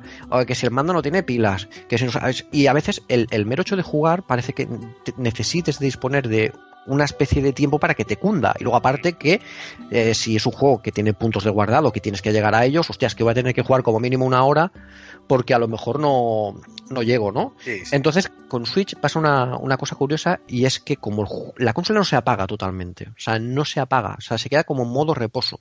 Es decir, tú estás jugando el Zelda, vas camino a no sé dónde y no pasa nada. Pausas el juego o, lo pones en el, en el home donde tú quieras y la pones en suspensión y te vas. Y la consola sigue encendida y cuando tienes 5 minutos la arrancas y está ahí otra vez. O sea, es como una foto, es como un sabestat, ¿eh? O sea, la consola tarda en arrancar, ¿cuánto? 5 segundos desde, desde- desde que está en modo suspensión. Es súper ágil. Entonces puedes dedicarte, y más en juegos como el Zelda, que eh, ahora hago esto, ahora hago lo otro, ahora voy a coger no sé qué, ahora me dedico a farmear, ahora... O sea, estas tareas así, que en plan que tiene un mundo abierto, que las haces en cualquier momento. Además, tú no sabes tu siguiente momento, cómo va a ser, si va a ser delante del sofá o en otra sala de la, de- del piso, ¿no? Y, y a mí me ha pasado, ¿no? Que me he pegado el vicio y luego lo pongo en suspensión, la consola se apaga, pero queda como hibernada. Y hostia, pues a lo mejor el siguiente ratico que tengo, pues me la llevo al comedor y continúas la partida, ¿no? Y eso nadie ha hablado de- de- La- del sistema de suspensión. ¿La batería aguanta bien para eso? Sí, la verdad es que en mi caso sí, en mi caso sí. Mm, Yo al principio creía que iba a ser poco, porque cuando hay gente que dice que, a ver, que dándole caña a un Zelda te aguanta 3-4 horas la batería. Eh, dices, coño, 3-4 horas son pocas. Pero a ver, yo reconozco que jugar 3-4 horas al día entre semana para mí sería, vamos, un, un- sería increíble, ¿no? Disponer de 4 horas entre semana para poder jugar ahí a placer. Para un fin de semana quizás si estoy todo el día dándole caña me parece poco, pero coño, mm, yo no me salgo a la calle a jugar 4 horas. Eh, Lo normal es que juegue en casa o si voy a tomar un café, dices, mira, te lo llevas y sigues jugando al Zelda. Entonces yo creo que 3-4 horas te da más que de sobra para, para pegarte un vicio o incluso un viaje en autocar. Yo con 4 horas me voy de Zaragoza a Barcelona, ¿sabes? O sea, es que puedo estar jugando un Zelda. Entonces yo creo que la autonomía es correcta. Claro, y puedes ponerle una batería eh, normal y corriente para que la carguen, o sea, una cualquier batería que compres la- y, y- te da para cargarla tres veces, o sea, que si vas a hacer un viaje intercontinental, te llevas una powerbank de estos de 10.000 miliamperios, la tienes para 10 o 12 horas, ¿sabes? Sí. Yo creo que está bien. O sea, por eso digo que cuando he dicho que lo que me parece Switch en verdad es que es una consola equilibrada, es justamente eso, ¿no? Es el equilibrio de la batería, con la pantalla, con todo, ¿no? Es decir, tiene sus puntos a mejorar que he comentado, pero en general es muy equilibrada, porque yo estuve jugando al Zelda en modo portátil, estuve jugando tres o cuatro horas y dije, hostia, pues, me he pegado el vicio padre y la batería aún, aún no se ha agotado, ¿no? Digo, hostia, pues realmente aguanta sesiones largas de vicio. Está muy bien optimizado todo. Sí, sí, la verdad muy fina. Y, y una cosa, Ricky, tú por ejemplo, después de haber probado Switch, el concepto de consola portátil tradicional, o sea, Vita ahora mismo y 3DS o New 3DS, ¿tú le ves sentido? Yo, aunque sea caro el tema de comprarte una Switch, pero sinceramente no vuelvo a tocar ni una 3DS ni una Vita, pero ni con un palo, ¿eh? O sea, tal cual.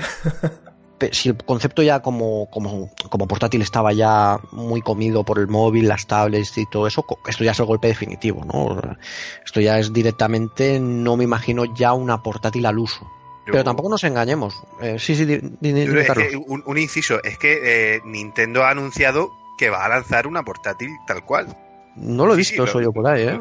Eh, Sí, sí, lo, sí, sí, lo- sí. lo- no, no, dijeron que Switch no iba a reemplazar a la, a la portátil. Ah, de sí, hecho, sí, sí, sé que reemplazaba la sobremesa. Ah, sí que lo reemplazará, lo que pasa es que, que va a decir Nintendo.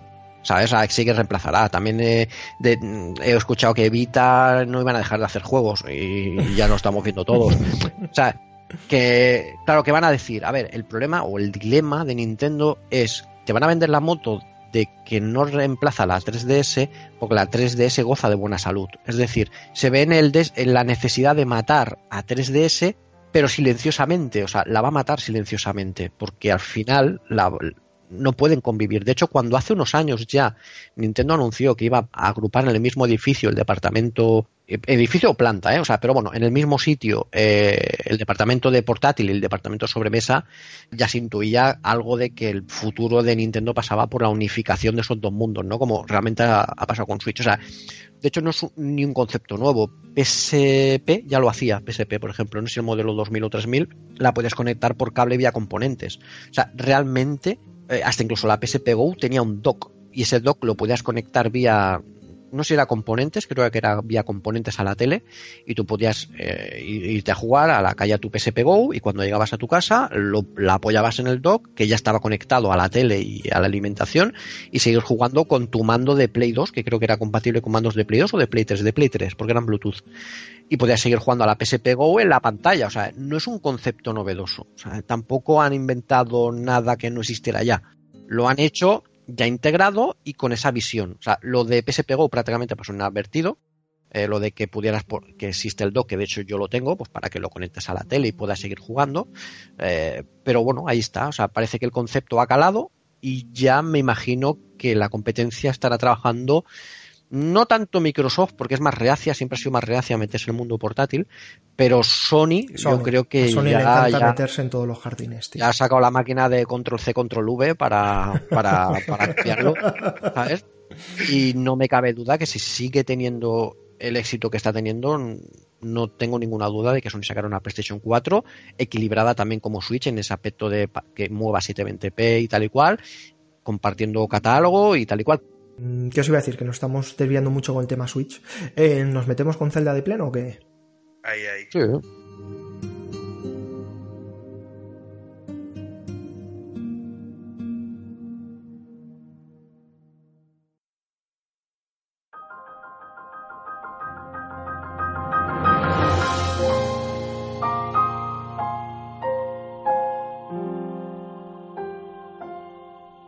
¿Te lanzas tú, Ricky? Que también le has, dado más, más tiempo que yo, le has dado más caña. Yo Zelda realmente me he comprado la Switch mm, pasado casi una semana después y, la tengo más reciente y a Zelda realmente le habré pegado solo unas 8 o 10 horas máximo.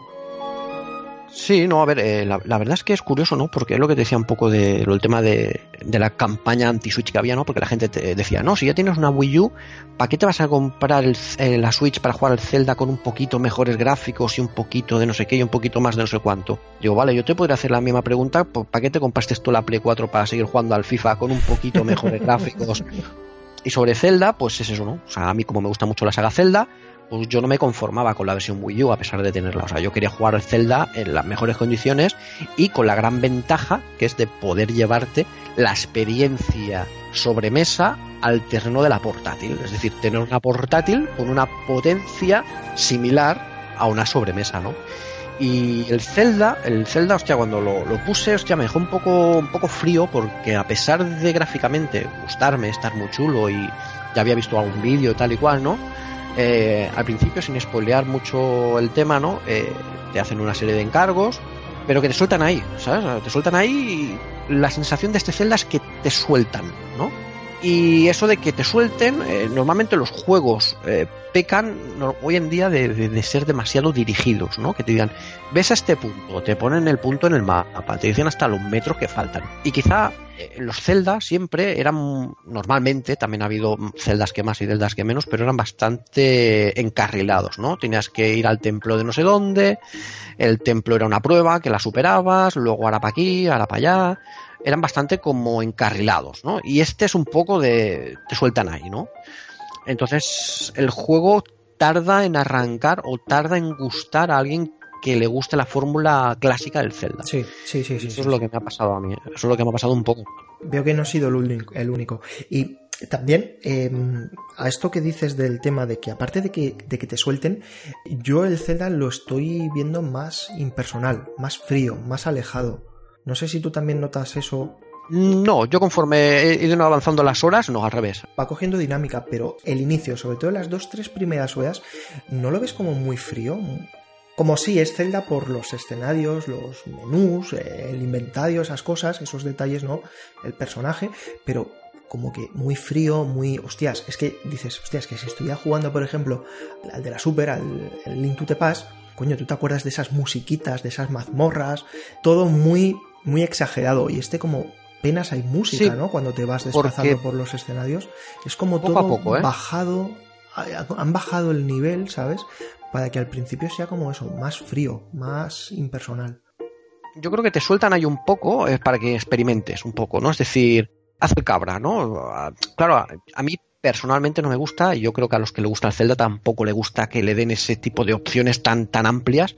Pero el juego, conforme vas aprendiendo cosas, yo por ejemplo veía vídeos, ¿no? De todas las cosas que se podían hacer, ¿no? En el tráiler que se veían saltando y pegando una flecha de fuego contra los barriles, no sé qué. Digo, hostia, son cosas que digo, no me suele gustar hacer, ¿no? Porque digo, hostia, vale, sí, los han matado y que no, no tenía que hacer eso. No, no, o sea, no era mi objetivo hacer eso, ¿no? O sea, por lo tanto, ni se te ocurrían ni tenías la técnica suficiente como para hacerlo, porque es el Zelda que más me está costando a nivel de controles, porque tiene mogollón de cosas por hacer, que si el salto, que si cubrirte, que es el escudo, que es la espada, que es los menús, que es las pócimas, te satura. Y hay muchas cosas que no te explica este Zelda, ¿no? Cosas, acciones tan básicas como a lo mejor hacer snow con el escudo.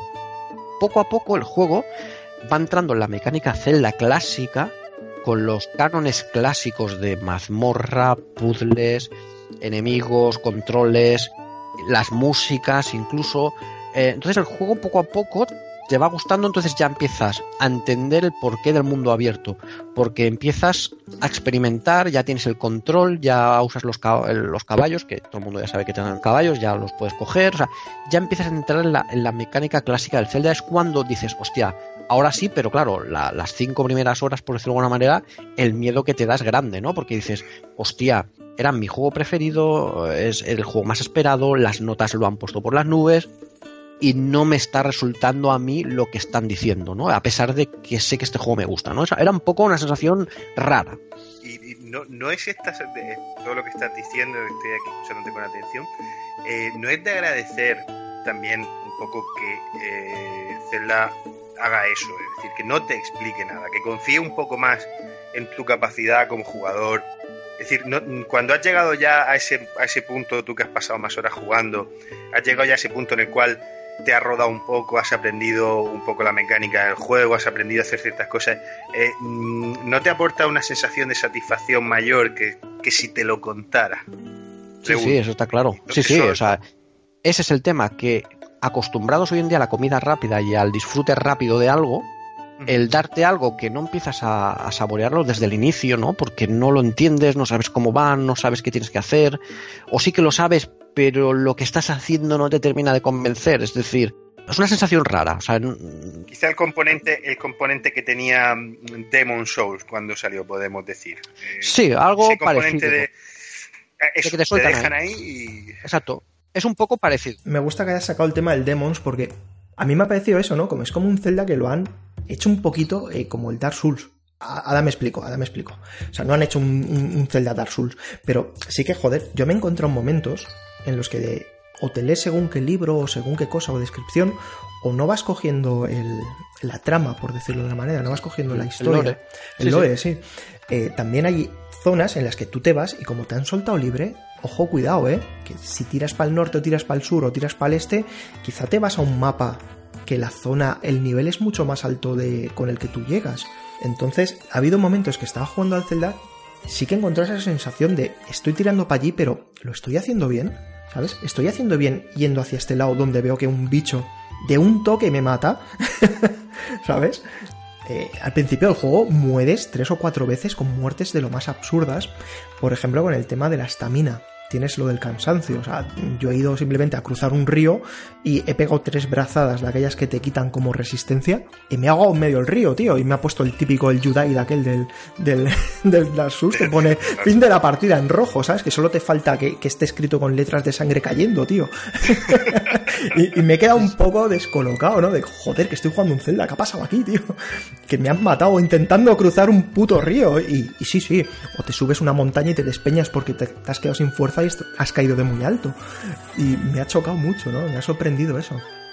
Y lo que es curioso es un poco la mezcla que tiene, que o yo las identifico, ¿no? De, cosas que no eran del universo Zelda y que, coño, yo, noto ahí toques de, sombras de Mordor, toco ahí reminiscencias de Shadow of the Colossus, muy leves, en los enemigos, en las bestias divinas estas, que tienes que un poco abordarlos. Además, eh, yo creo que lo de los colores de las patas que salen en el trailer es un guiño, ¿no? Aquellos, ese, color, ¿no?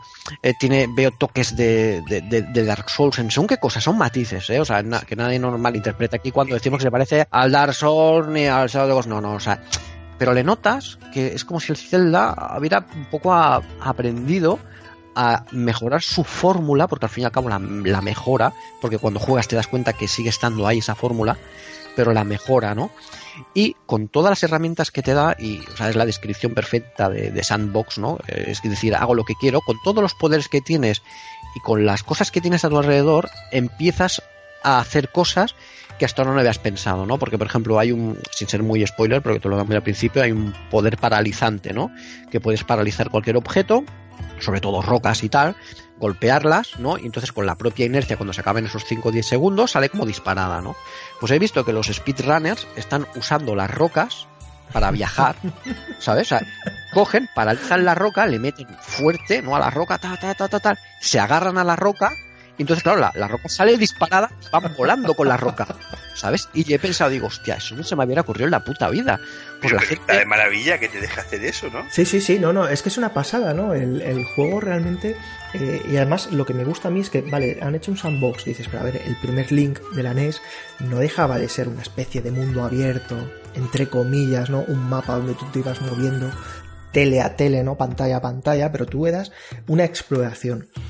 Y tú coges este Zelda y realmente la exploración la han llevado a, a un nivel extremo, ¿no? En que puedes escalar una montaña, puedes talar árboles y en según qué sitios, a ver un precipicio, tiras un árbol y te hace de puente.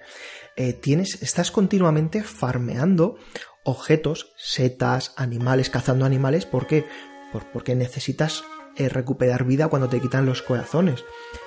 Las armas se desgastan y se rompen, y se desgastan a un ritmo aceleradísimo, ¿no? Entonces, como que tú vas jugando el juego y la sensación realmente de exploración es, es real. Ves el mapa, es enorme, o sea, el mapa es enorme, te subes al punto más alto a buscar puntos de referencia, a ver dónde tienes que ir.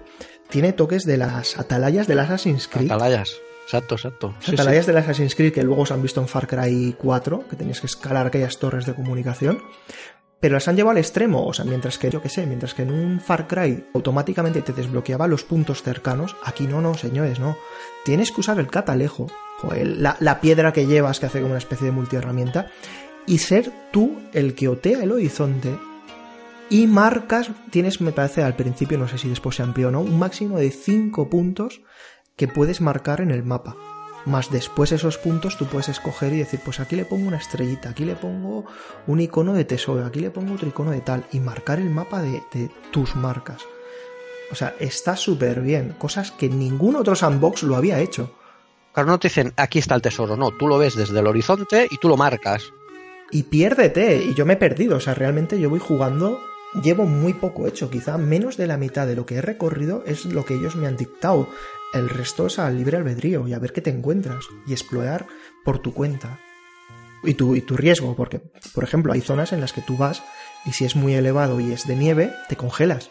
Pero te congelas a un ritmo acojonante, o sea, es que pegas 15 pasos y caes muerto. Supongo que necesitas equipo adaptado para, para el sitio y tal.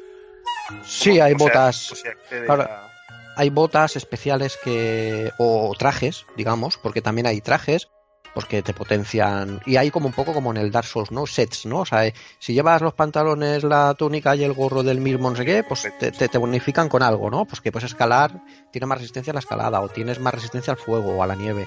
La nieve, por ejemplo, hay unos elixires que puedes fabricar en, o lo- a los Monster Hunter, cocinarlos, ¿no? Que te hacen más resistente al frío, al calor, a la electricidad. O sea, es un poco digamos que han roto el... los Zelda en verdad siempre tenían un estilo Metroidvania, ¿no? Es decir, llegas a un punto en el que necesitas en la propia mazmorra eh, está la bifurcación, una bifurcación por un lado y una bifurcación por otro. Llegas a un punto y no puedes pasar. ¿Por qué? Porque te hace falta algo.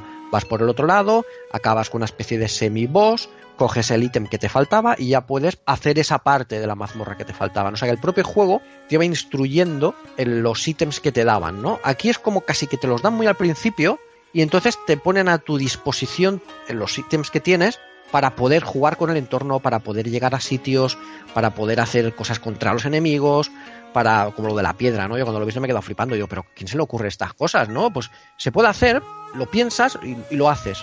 O sea, es como si no hubieran puesto límites, o sea, te han dejado ahí y entonces es curioso porque como no te van guiando, tú puedes ir a cualquiera de las zonas Y puede ser más difícil o menos difícil, siempre suele ser un reto, pero el reto te lo impones tú. Porque, por ejemplo, si llegas a un enemigo que es muy chungo y muy jodido y tal y cual, pero tú dices, no, no, yo creo que puedo hacerlo. Pues bueno, este que me ataca con electricidad, pues me voy a fabricar un ítem de resistente a la electricidad. Voy a farmear armas y tal y cual de suficientemente nivel como para enfrentarme. Voy a aprenderme sus patrones para que no me dé ni un toque, porque de un toque te mata.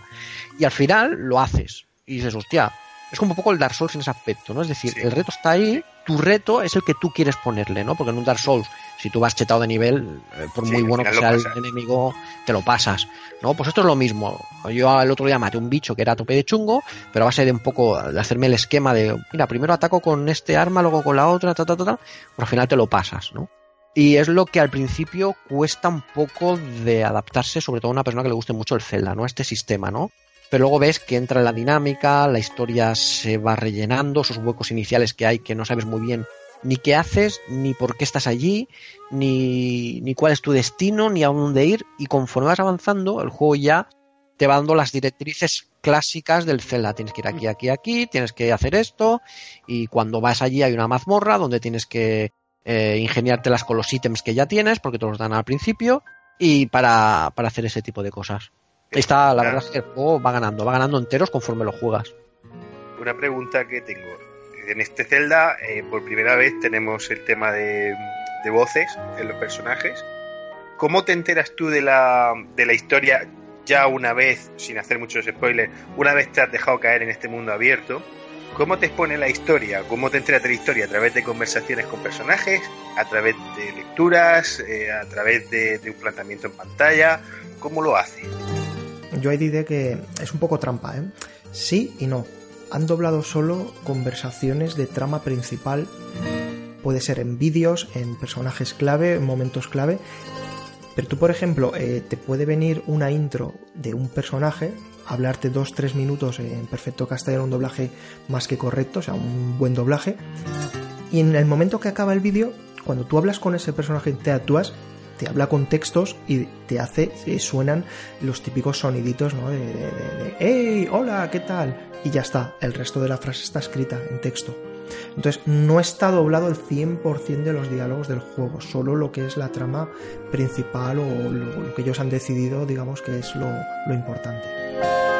Pero lo que yo preguntaba es, vamos a encontrar en Zelda, yo, yo, no, de hecho no me quiero hacer spoiler porque lo pienso pillar para mí, eh, y he visto muy, muy, muy poco, muy poquito. Eh, voy a encontrar en este Zelda, por ejemplo, algo de lore, algo de, de mm, documentos escritos, pergaminos. ¿Hay algo de eso? Hay. Sí, sí, sí que lo hay yo que he avanzado un poquito más creo que Enrique, eh, sin tratar de spoilear mucho, por ejemplo, hay cosas muy guapas, ¿no? Porque tú ves que la gente de, los pueblos, ¿no? Eh, hacen sus cosas, hace sus tareas, uno es dueño de una tienda, el otro hace esto, el otro hace el otro, ¿no? Y hay en casas que hay como unos diarios y vas leyendo un poco la vida de, la gente, ¿no? Y te vas un poco enterando de qué le gustan, qué no le gustan, por qué están ahí, por qué no están ahí. Es un poco a los Dark Souls, ¿no? Te vas enterando del lore eh, un poco por detallitos y cosas o hasta incluso simplemente observar a los personajes, ¿no? Aquel que va andando para allá, aquel que va andando para acá, ese parece que es un comerciante, luego te lo encuentras más para adelante y lo, y lo, y lo ves y compartes algunas cosas, ¿no? Y luego aparte de, bueno, las intros que están dobladas y tal y cual, pues te van contando un poco la trama. Y al principio sí que es verdad que no te enteras mucho, pero luego ya sabes quién eres, qué tienes que hacer y, no deja de ser una historia clásica del Zelda, o sea que nadie se espera aquí que vaya a encontrar aquí algo con de momento, por lo que he jugado, es el típico, lo clásico, ¿no? Lo que todos esperamos de, de un juego de este estilo, ¿no? Por ejemplo, he ido a según qué zonas y hay unos sitios en los que puedes leer un poco de la región eh, y tal y cual, porque salen los de siempre, ¿no? Los Zora, los Gerudo, esto no es spoiler, siempre salen, ¿no? Y te cuentan un poco cosas de, esa tribu o de esa comunidad o como leches le llame, de ese pueblo, ¿no? Y te van contando cosas y te vas enterando un poco. Entonces, sumado todo, la verdad es que está chulo y puedes empaparte tanto como tú quieras. Evidentemente no es un Mass Effect con el códice ese que tenía enorme, que bueno, yo no me lo leía, pero te da la suficientemente trama argumental para, para meterte en ese mundo. Ahora, es a unos niveles también más sencillos que, que un Dark Souls, ¿no? Que te va comentando ahí cosas ahí. Los ítems también han copiado un poquito eso, también te pone la descripción, ¿no? Que te dan pistas, ¿no? Pues este, la seta, esta, no sé qué, no sé cuánto, pero cocinada puede ser no sé qué, no sé cuánto. Hostia, mira, pues la puedo cocinar y tal y cual. O sea, los ítems te van dando pistas de cosas que puedes hacer con ellos. El, ahora que dices lo de cocinar, también me ha hecho gracia, ¿no? El rollo de que tienes, aparte de lo del, de lo del frío, el calor, por ejemplo, con el fuego, tú tienes una antorcha. Entonces, si te encuentras en cualquier momento algo que está ardiendo, si usas el botón de pegar, sacas el arma y acercándote al fuego, tú esa antorcha la puedes encender. Pero con esa antorcha tú después puedes prender fuego a según qué tipos de objeto al bosque. al bosque, puedes prender fuego al bosque. Y, está bien hecho, ¿no? Entonces hay situaciones en las que tú puedes hacer el, cabrón, ¿no? Es decir, pues hay unos, unos goblins de aquellos que te salen ahí, los pues le prendo fuego donde están y me voy corriendo y que se jodan. Y te los puedes cargar así, ¿no? Con fuego. O por ejemplo, para, para no romper la durabilidad de las armas, por ejemplo, si voy a pegarle, según con qué arma vayas, pues cuesta romper una caja, ¿no? y dices, pues mira, coges la antorcha, le pones desfuego de cualquier, en cualquier sitio que te encuentres, pues que lo bueno es que, por ejemplo, si dentro había manzanas, eh, te salen manzanas asadas, o sea, que, te dan más vida, ¿no? Entonces dices, hostia, mira, de puta madre, no he roto el arma que, o, no la he desgastado para, para eso y encima el premio ha sido mejor, ¿no? ¿Y la antorcha se quema? ¿Se, se desgasta y se quema? Eh, eh la larga, que sí. es como la espada, ¿no? Con el uso se va desgastando. Puedes incluso pegar con ella. Es un trozo de madera que le has pegado fuego, al final. sí, sí, pero, pero tú fíjate, si está vivo el mundo, que al final te vas dando cuenta que todo lo que haces repercute y hace, ¿no? Porque, por ejemplo, yo al principio cogí un hacha o no sé qué rollo y digo, hostia, qué guapo, ¿no? Y digo, voy a probar esto de lanzarla, ¿no? Porque puedes, el arma que tienes en la mano puedes lanzarla, ¿no? Y me equivoqué, la, fui a lanzar, pero no le di al, al, al goblin y, se, y se me quedó mirando, me miró al suelo y cogió el hacha y me pegó a mí con el hacha que le había lanzado yo, ¿sabes? Y digo, qué bueno, macho. Yo hay que ser gilipollas. Momentos de sigilo, o sea, tú puedes llegar a un sitio de noche, están durmiendo, eh, frente a una hoguera, en el tronco hay un tronco donde tienen ellos apoyadas sus armas, los garrotes, un hacha, pues tú puedes ir con sigilo, coger el garrote, coger el hacha, quedártelos tú despertarlos y cuando te van a pegar ellos se levantan y van hacia el arma más cercana para pegarte con ella. Y ven que no tienen armas con las que pegarte y solo te pueden pegar a, mano descubierta. O tirándote objetos. O... a pedradas, sí. o puedes, puedes hacer ejecuciones. Puedes hacer ejecuciones, ir por detrás con sigilo y cuando estás a X distancia, pegarle un golpe que quita mucho más además tienen puntería, porque tú a lo mejor hay unos enemigos y dices, bueno, voy a subir a montaña y me escabullo, ¿no? Y estás 50 metros para arriba y te siguen pegando pedras desde abajo. Joder, qué puntería, tío. me van a tirar de la montaña los cabrones esto. Y te tiran, ¿eh? Te tiran, o sea, está muy bien, está muy bien. La verdad. niveles, perdona, niveles de dificultad eh, hay al principio del juego? No. no. ¿Puedes seleccionar? No, no. Es solo una dificultad. Esto lo iban a sacar con un DLC. Con el DLC, sí, sí. Yo lo que iba a comentar también, que tiene detalles, porque este juego lo que más me gusta es eh, lo que decíamos, ¿no? Técnicamente a nivel gráfico, para según quién le puede llegar a resultar pobre, cosa que a mí no me parece. Me parece muy bonito el tipo de, gráfico con la exploración y cómo lo presenta el, el, escenario. Pero me hacía gracia porque dices, a veces menos es más, ¿no? Entonces, no han tirado hacia hacer unos gráficos despamparantes, pero hay muchísimos detalles, ¿no? Entonces tú tienes, por ejemplo, un medidor de frío-calor, en el que pues puedes saber si te estás acercando a una zona con frío ¿no? y si te tienes que abrigar o si te, vas a morir ahí de frío. O tienes también un medidor de sonido que te dice, digamos, eh, la onda de sonido que estás produciendo para no alertar a según qué enemigos, ¿no? Y tiene muchas chorradas de este tipo que son geniales en este juego. a nivel de interfaz, cuando jugáis, ¿tiene muchos detalles en pantalla de interfaz o, es eh, más ligero en eso? Es decir, no tienes no tienen nada entre medias. Es bastante ligero. Ten que lo, lo, que dice Enrique, abajo derecha el sensor de frío-calor, pero que es muy pequeñito, es un circulito que. Es muy pequeño, ni lo ves. no, molesta. Cuando lo quieres hacer uso de él, se ve claramente, pero mientras tú juegas no te entorpece.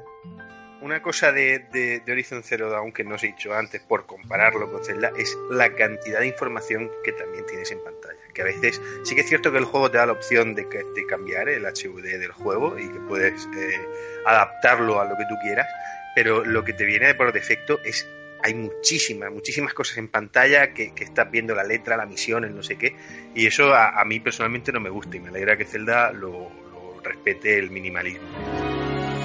Sí, es bastante sencillo. Incluso, a ver, tienes el menú general, ¿no? Cuando le das al botón aquí en, Switch es un más y un menos, que está cada uno puesto en un, en un mando, el de la derecha o el de la izquierda. Pues con el de la derecha, con el más, sales al menú general, digamos, del juego, que sería pues lo típico, arma, escudo, eh, arma de distancia, ¿no? El arco, eh, ropa, ítems de, comida, no sé qué más tiene, y recetas que has Ítems de cocinados. comida, sí, Sí. y después ya el menú de sistema, por decir algo. Entonces tú estás jugando y no es necesario que entres en el menú general para cambiar de arma. Digamos que con el arriba abajo, derecha izquierda, si dejas pulsado el arriba, por ejemplo, te sale un menú rápido para que tú simplemente seleccionando derecha o izquierda selecciones el tipo de, de habilidad especial que tienes. Si dejas pulsado el botón de la derecha me parece que son armas y el de la izquierda creo que escudos. Sí. Eh, Las flechas me parece que también cuando vas con el arco, si dejas pulsado, pues te sale el tipo de flecha que quieres, si llevas la normal, la explosiva o otro tipo. O sea, es bastante ágil. Vamos, que puedes cambiar in-game, o sea, puedes, se te rompe un arma y no tienes que entrar al menú general, o sea, entras a- a- al menú, o sea, con la cruceta, digamos, y cambias de arma. O sea, eh, o decir, por ejemplo, como hay mucho farmeo, por ejemplo, el- las, las menas, así como de, de- de minerales, eh, el martillo eh, es ideal porque de un golpe las rompes y no dañas mucho el, el martillo. Si en cambio con la espada tienes que meterle tres o cuatro veces y claro, la, la- espada la dañas, ¿no? Entonces, claro, dices, "Hostia, una mena. Entonces, claro, súper rápido y súper ágil cambiar el martillo y pegarle la hostia con el martillo y cambiar luego a la espada. Todo el tema de la interfaz está muy bien trabajada y yo creo que es muy acertada. Yo creo que ni sobra ni falta nada. Lo único es quizá el tamaño de la alforja. Quizá que- la, vo- la voy mejorando, la voy Eso- mejorando, pero se puede mejorar. Eso te iba a decir, se puede Al mejorar. igual que si hay mucha gente que hay mucha gente preocupada por eso y me lo pregunta mucha gente que juega, empieza a jugar al Zelda y ve que al principio la estamina eh, es poca. Me pregunta, hostia, ¿se puede mejorar? Sí, se puede mejorar la estamina tanto del a nivel global como ítems o un pañuelo o una camisa o unos pantalones que te mejoran la resistencia. De hecho, la tienes que mejorar sí o sí, porque si no estás vendido. Sí, Es que sí, cruz- de hecho- cruzar un río pequeño que tenga un poco de corriente y te quedas a mitad, o sea. De hecho, mejoré antes la resistencia que los corazones. Joder. Imagínate. Sí. Sí, sí, porque es más, eso- te matan más por la resistencia que por los corazones. Eso, entonces ahí, ahí sí que tiene otra similitud con los Souls. Con- Sí, sí, sí. Porque, Pues vamos, yo, yo siempre lo que he hecho en Souls es subir primero la estamina, porque, porque es lo que te va Pues a dar. Claro, esto es lo mismo, a la hora de atacar, a la hora de escalar, que, tienes que, escalar mucho y tienes que patear mucho y tienes que cruzar ríos y tienes que... Y más para adelante hay una cosa, un ítem bastante importante que usa, usa, esa- usa esa estamina, que es vital, ¿no? Entonces, claro, eh, eh, necesitas la estamina sí o sí, antes te matan más por la estamina que por los corazones, luego ya vas equilibrando, ¿no? Pues estamina, corazón, estamina, corazón. Sí. Pero sí, sí, la verdad es que el juego al principio no, pero poco a poco va cumpliendo lo que voy esperando de un Zelda, la verdad. Tal vez el problema es la cantidad de dieces, ¿no? Y ese hype y esas notas que, han empezado a cascar la gente. Y claro, tú ves que llevas ahí una hora de tutorial, que no sabes dónde ir, que, hostia, esto es un Zelda, pero no parece un Zelda al principio, vas un poco perdido. Y empiezas a dudar un poco de, "Pf, les- pues le han cascado aquí dieces por cascar porque es de Nintendo, ¿sabes? Lo, lo típico, ¿no? Por moda. Sí. Pero luego vas viendo que no. Sí, bueno, eh, Sky- Skyward Sword también tuvo 10. Muchas veces nos dejamos llevar por, por la casa y por, por el juego en sí, por el nombre, a la hora de ponerle la nota, pero bueno, parece, parece que, que cumple, ¿no? Hmm. Yo lo que sí que me gustaría es que este Zelda, con lo que está haciendo, ¿no? Con lo que decía yo antes de menos es más, sea un precedente y de una puñetera vez, ¿no? De una puta vez, eh, los sandbox empiecen a mejorar en cuanto a esas profundidades de, de mejorar las mecánicas, mejorar los detalles, mejorar según qué cosas, porque me parece que este Zelda ha metido unos elementos muy interesantes y los ha sabido combinar muy bien. Sí, porque mm, yo quería preguntaros sobre, he oído el tema del, de, que se interactúa con el mundo, que se interactúa con el mundo en el sentido de eh, puzzles con físicas eh, eh, muy variadas, eh, que no, no es la caja, digamos, la caja de arena, que es una caja donde ya metes cosas, sino que la caja en sí, el mundo en sí, es, es una parte con la que te relacionas en el juego y que eso está muy bien implementado. ¿Qué, qué habéis visto vosotros de eso? Yo he visto mil detalles de eso. Por ejemplo, hay cosas, situaciones que tú las ves y tú no sabes y tú pruebas algo y funciona, ¿no? Es decir, ahí había un tesoro había un, un personaje que te da una serie de cosas que puedes subir un poco eh, habilidades y tal y cual, pero no te explica nadie nada, tú lo ves y tú piensas, hostia, por ejemplo, un ejemplo tonto, ¿eh? Tú ves un círculo de piedras en el suelo y hay un par de huecos de, ese círculo de piedra y tú ves un, par- un poco más alejadas un par de piedras y tú dices, voy a rellenar el círculo coge la piedra, la pones donde toca, coge la otra piedra, la pones donde toca, pum, ya aparece un personajillo y te da una cosa, ¿no? Y dices, hostia, ¿no? dices, parece una, una, tontería, ¿no? Pero dices, hostia, está ahí, me olió la tostada. Y luego otra cosa que me está dando la sensación en este Zelda, que normalmente los Zelda solo hay una solución única para resolver un puzzle. Es decir, tú para hacer esto tienes que ser de esta sí. manera sí o sí. Aquí como te han hecho, te han metido en ese entorno, yo he hecho, o sea, he superado cosas que yo estoy seguro que no se hacen así, porque las he hecho muy rebuscadas y muy difíciles. O sea, por ejemplo, hay una cosa que no sé qué y tú piensas, no, tiene que ir por aquí, pero hostia, es que me va a costar la vida. Pues mira, ¿sabes qué te digo? Le pongo una bomba, lo tiro, paralizo, luego le pego un golpe para allá, no sé, o sea, te empiezas a hacer unas ollas brutales y, y, al final, o sea, la, la, idea es que al final haces lo que se presupone que tienes que hacer, pero lo puedes hacer como de varias maneras. Hay una manera que debería ser la lógica, pero dentro de esa lógica tú puedes eh, romper esa lógica y hacerlo a tu manera, pero si lo haces, vale. Y es lo que me gusta, ¿no? O sea, que no está tan esquematizado, ¿no? Es decir, no se hace así, no sé qué, no sé cuánto, ¿no? Entonces, claro, al principio te choca, ¿no? Porque dices, hostia, esto se debería hacer así, pero es que lo estoy haciendo de otra manera totalmente diferente. Pues, si puedes, hazlo, ¿sabes? Si puedes, hazlo. Pues esto es lo mismo. El juego es todo enfocado en esa base, ¿no? O sea, he visto gente que hace cosas horribles, ¿no? Por ejemplo, los, los propios enemigos, ¿no? Porque eh, el otro día había una, hay unas bombas que puedes lanzar y el, el, tío lo que hacía iba corriendo y soltaba una bomba. Entonces el enemigo, como lo perseguía, pues eh, lo mataba, ¿no? Pero los enemigos están vivos y a la que ve la bomba en el suelo le pega una pata a la bomba y, y le estalla al, al, al, al, Link. Te la devuelve, ¿sabes? Sí, sí. Y te matan y, se, y te quedas bueno. con la cara de gilipollas como diciendo, claro, son, le tiras una espada y te la coge y te mata con, con tu espada. Es que gilipollas que soy. Lo de la bomba que le pega una patada y te, te mata a ti, hostia, qué cabrón o, o sea, pasan cosas, el entorno está vivo, ¿no? Entonces, tú poco a poco vas un poco adaptándote y queriendo experimentar todo lo que el juego te ofrece, ¿no? Tanto la resolución de puzzles como, como troleando a los enemigos, ¿no?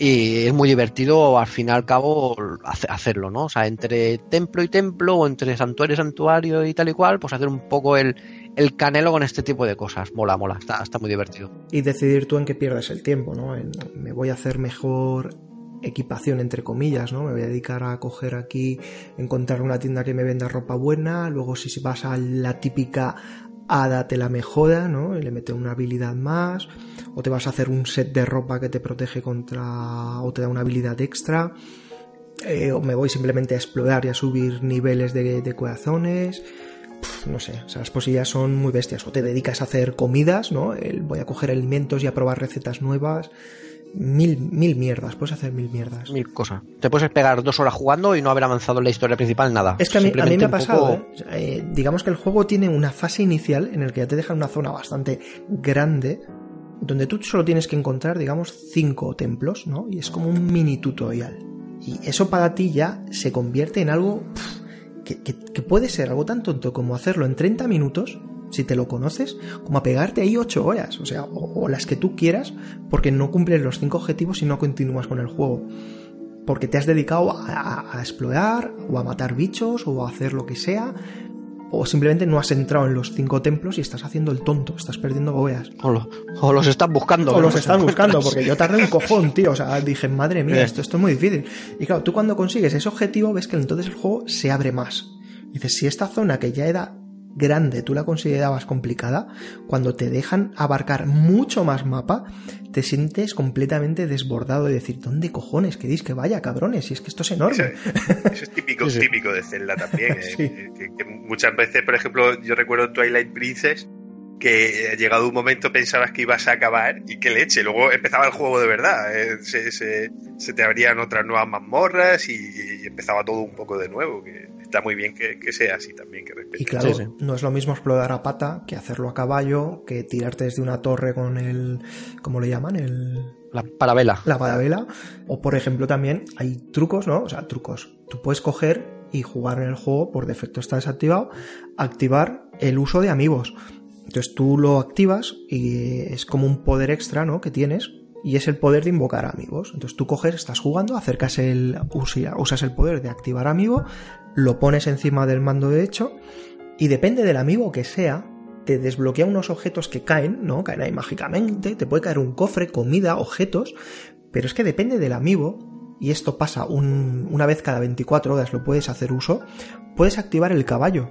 Y te dan un caballo por la patilla, que al principio del juego no tienes caballo. Entonces tú puedes empezar el juego, activar el amiibo y si tienes el amiibo del Zelda de los primeros que salido, que está súper buscado y mínimo 50 pavos no lo encuentras, tú lo activas y tienes un caballo nada más empezar el juego. Eso sí, si lo pierdes, lo pierdes. Que esa es otra cosa que también quería decir, lo de los caballos. Por ejemplo, tú están los caballos por ahí libres, tú puedes acercarte en plan sigiloso, cogerlos. Hay unos que cuestan más de coger, otros que cuestan menos. Cada caballo tiene su aceleración, su no sé qué es, no sé cuánto, su número de turbos, por decirlo de alguna manera. Y para conservar ese caballo, tú lo puedes dejar y, ahí está otra vez, ¿no? Pero si para registrarlo a tu nombre tienes que ir a una posta de caballos y puedes hablar allí y le puedes nombrar al caballo como quieras y le ponen una silla y tal y cual y ese caballo ya, entre comillas, es tuyo, ¿no? Le pones tu nombre, mira, Epona, un nombre original que nadie habrá puesto probablemente a ningún caballo del Zelda le pones Epona y entonces eh, lo puedes llamar. O sea, le das a la cruceta hacia abajo y silba.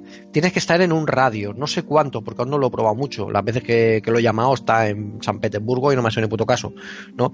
Pero puedes llamarlo. O sea, eh, la idea yo creo que es tener varios caballos en diferentes zonas para tú un poco. Necesito el caballo, lo llamas, te viene el Epona de turno, el que sea, el que esté por allí, y, te lo llevas un poco a viajar contigo.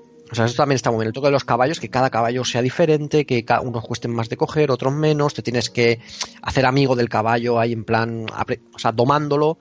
está, está muy bien el juego. La verdad es que conforme vas jugando, vas explorándolo, es, va mejorando. Yo ya, tengo, ya tengo ganas de pillarlo, macho. No sé si voy a acabar Horizon. Eh, una cosa con los caballos, me pareció muy curioso, ¿no? Que cuando cogí el caballo, al principio parece que lo controlas bien. No, o sea, tú apuntas para un lado, le das para adelante, le das al turbo y el caballo corre. Tiene también como Witcher o en otros juegos que si tú vas por una senda principal, el caballo en principio la sigue, con lo cual puedes entretenerte en mover la cámara o en preocuparte de otras cosas que el caballo va en automático. Pero hay momentos en el que el caballo hace el cabrón, o sea, va a su puta bola, tú le das para adelante y como que el caballo se empieza a ir para la izquierda, como el típico carrito del Mercadona que está la rueda mal puesta, ¿sabes? Y, el caballo se te va para un lado y dices, pero hijo puta, tira para aquí que me vas a tirar por el barranco. Y, es que los caballos al principio, si los has capturado, los tíos, todavía no están domados al 100%. Entonces no te responden todo lo bien que deberían. Entonces, lo que al principio parece que lo han programado con el culo, es que el caballo todavía no está, digamos, 100% acostumbrado a ti. Entonces, si lo vas acariciando y vas llevando X tiempo el caballo, el caballo responde mejor y le puedes dar comida. Y le puedes dar comida. eso lo sabía yo. que, por ejemplo, tú coges unas manzanas de los árboles y tú piensas, voy a darle manzanas. Y teniendo las manzanas en, la mano, él viene y te las coge. O las tiras al suelo y él va y las coge y las come. O sea, te vas dando cuenta que dices, hostia, pero, o sea, ¿hasta dónde han llegado? Es decir, es no cosas un poco que no me han explicado, porque no te lo explican en ningún momento de que, o al menos yo no recuerdo que te expliquen que puedes darle de comer a los caballos.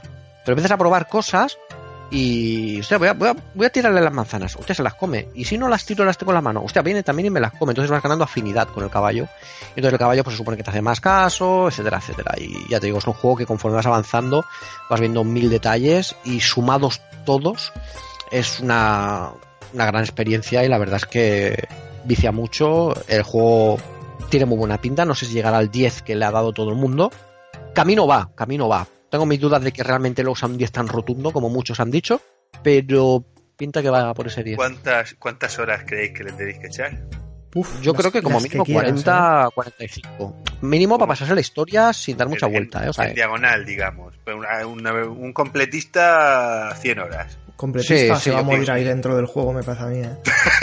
yo creo que para decir algo y estoy hablando desde, desde que llevo, yo diría que llevo un 20%, yo unas 20 horas, pues échale unas, yo a mi ritmo tardaré 80 o 90, pero yo creo que si vas muy a saco y sabes lo que tienes que hacer y vas bastante con la idea, pero como el problema de este juego es justamente eso, que no sabes lo que tienes que hacer, te, te, pierdes. Al final te pierdes en cosas que no son de la trama principal, porque no sabes muy bien qué hacer y dónde ir. Entonces, claro, yo, pero yo creo que si tuviera que decir una cifra, dirá 45 horas más o menos. y es que también el problema es abarcar todo el terreno. Porque, claro, si tú quieres no dejarte nada, todos los cofres, encontrar todas las guaridas, donde están los enemigos, todos los detalles, ver, eh, haber explorado realmente y haber visto todo el mapeado. Sí, son a 100 horas, 100 horas mínimo. O sea, porque he, visto, he visto cosas que son retos que pasan y no, no, no, tienen nada que ver con la trama principal y te puedes pegar ahí un buen rato y es un reto, ¿no? Y dices, hostia, pues a ver si al lago esto y luego a lo mejor te dan 100 rupias y dices, la puta mierda, ¿no? Dices, pero es el, lo que se han currado para pa luego un premio que dices, hostia, pues, pues, pues es, es, el reto que te proponen y dices, tengo que hacerlo, ¿sabes? Y la verdad es que veremos, veremos con el tiempo. Y bueno, si alguien tenía dudas, y con esto yo creo que más o menos hemos diseccionado bastante al, al Zelda, el modo dock, dicen del rendimiento, hablan del rendimiento en modo sobremesa y en modo portátil. En modo portátil va muy fino, va muy fino. Finísimo. Va muy fino, ¿vale? Eh, en modo sobremesa sí que es verdad que en algún momento puntual. A mí me rasca ¿vale? muchísimo. Yo, Eso eh. sí, yo, que, rasca, que rasca bastante. rasca, yo en según qué puntos me rasca mucho, pero porque lo juego a 50 pulgadas y la tele tiene un refresco y a la mínima lo capto con el ojo. Y Pues se nota. curiosamente que yo soy bastante, bastante manía a estas cosas. En la zona inicial En la sí zona que inicial. rasca bastante. Sí, sí, sí, sí. La zona Rasca inicial mucho. muchísimo. Pero luego, conforme avanzas en el juego, no sé muy bien el motivo por qué, pero yo lo he jugado básicamente en modo tele. O sea, en la tele la habré jugado un 70% versus 30%. Lo he jugado mayormente en la tele con el mando Pro, que creo que es la mejor manera de disfrutarlo. Eh, no he visto que rascara tanto como al principio. Es como si precargara es como si almacenara cosas y cuando vas jugando no te da esa sensación de que rasque tanto como al principio. Es una sensación rara, ¿eh? Y mira que soy bastante manías para todos los FPS, es que yo lo veo y, Sí. y tal, ¿no? Pero Además que es un rascado que notas como que hay una bajada de frames, pero que no es aquellas espadalizaciones o aquellas ralentizaciones bestias. O sea, es como si notadas que bajan los frames, pero luego después se recuperan poco a poco. O sea, es, Sí, sí, es es- una es muy llevadero, no no es algo que te rompa la experiencia de, de juego. Sí, eso, si alguien tiene dudas, eso que yo estoy jugando en modo televisión, en modo portátil va muy fino y en modo televisión, salvo la zona inicial sobre todo y algún momento puntual, el juego va bastante bien y se deja jugar y, y vamos, no hay ningún tipo de problema. O sea, el de las Guardian va en frame rate mil veces peor, por ejemplo. y, y sigo pensando que el de las Guardian es para mí una, una obra maestra y es un juego de 10 de 10 para mí, a pesar del frame rate que tiene, que dices a veces vaya tela. Sí. Pues esto es lo mismo, o sea, el frame rate sí que es verdad que en algún momento puntual cae, pero que vamos, que el juego se disfruta del, del principio a fin y que estoy jugando en modo televisión y que no me está suponiendo ningún problema ni ningún drama. Ujú. Pues nada, chicos, yo creo que ya nos estamos pasando más que de sobra de tiempo. Y es que con este Zelda nos, nos pasa que es tan extenso que nos ponemos aquí a hablar, a hablar, a hablar de detalles y, y no paramos. Si queréis, lo dejamos aquí y ya Sí. saltamos a las despedidas.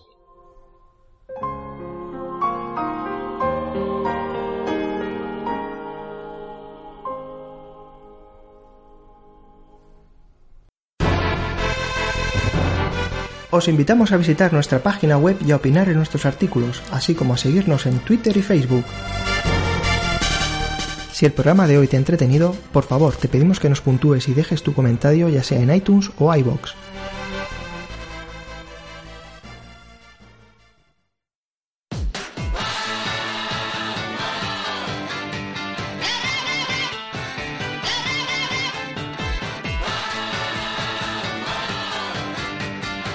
Y vale, no me enrollo más, vamos a ir despidiendo al personal.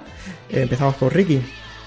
Bueno, gentes, pues disfrutar de la Switch, disfrutar del Zelda, no rasquéis la pantalla de la Switch ni, nada, no hagáis nada raro, o sea, la consola no explota, la consola va bien, si tiene algún defecto la devolvéis, o sea, que no os rayéis.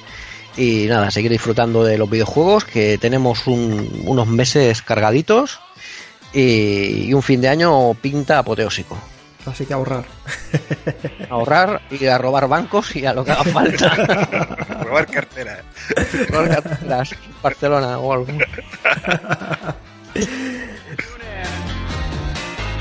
Y me despido también del amigo Carlos, que repite en su segundo programa. Nada, encantado de haber estado aquí con vosotros. Yo voy a terminar esta semana, si Dios quiere, el Horizon. Y en cuanto acabe, os contaré qué tal va el Zelda en Wii U, si rasca, no rasca. Pero vamos, me habéis puesto el hype por las nubes y No. estoy, estoy deseando cogerlo. Pues lo vas a disfrutar y mucho. Seguro, seguro que sí. Un saludo a todos. Y un servidor, Enrique Romagosa. También me despido de todos vosotros y os esperamos en el próximo programa. Venga, nos vemos.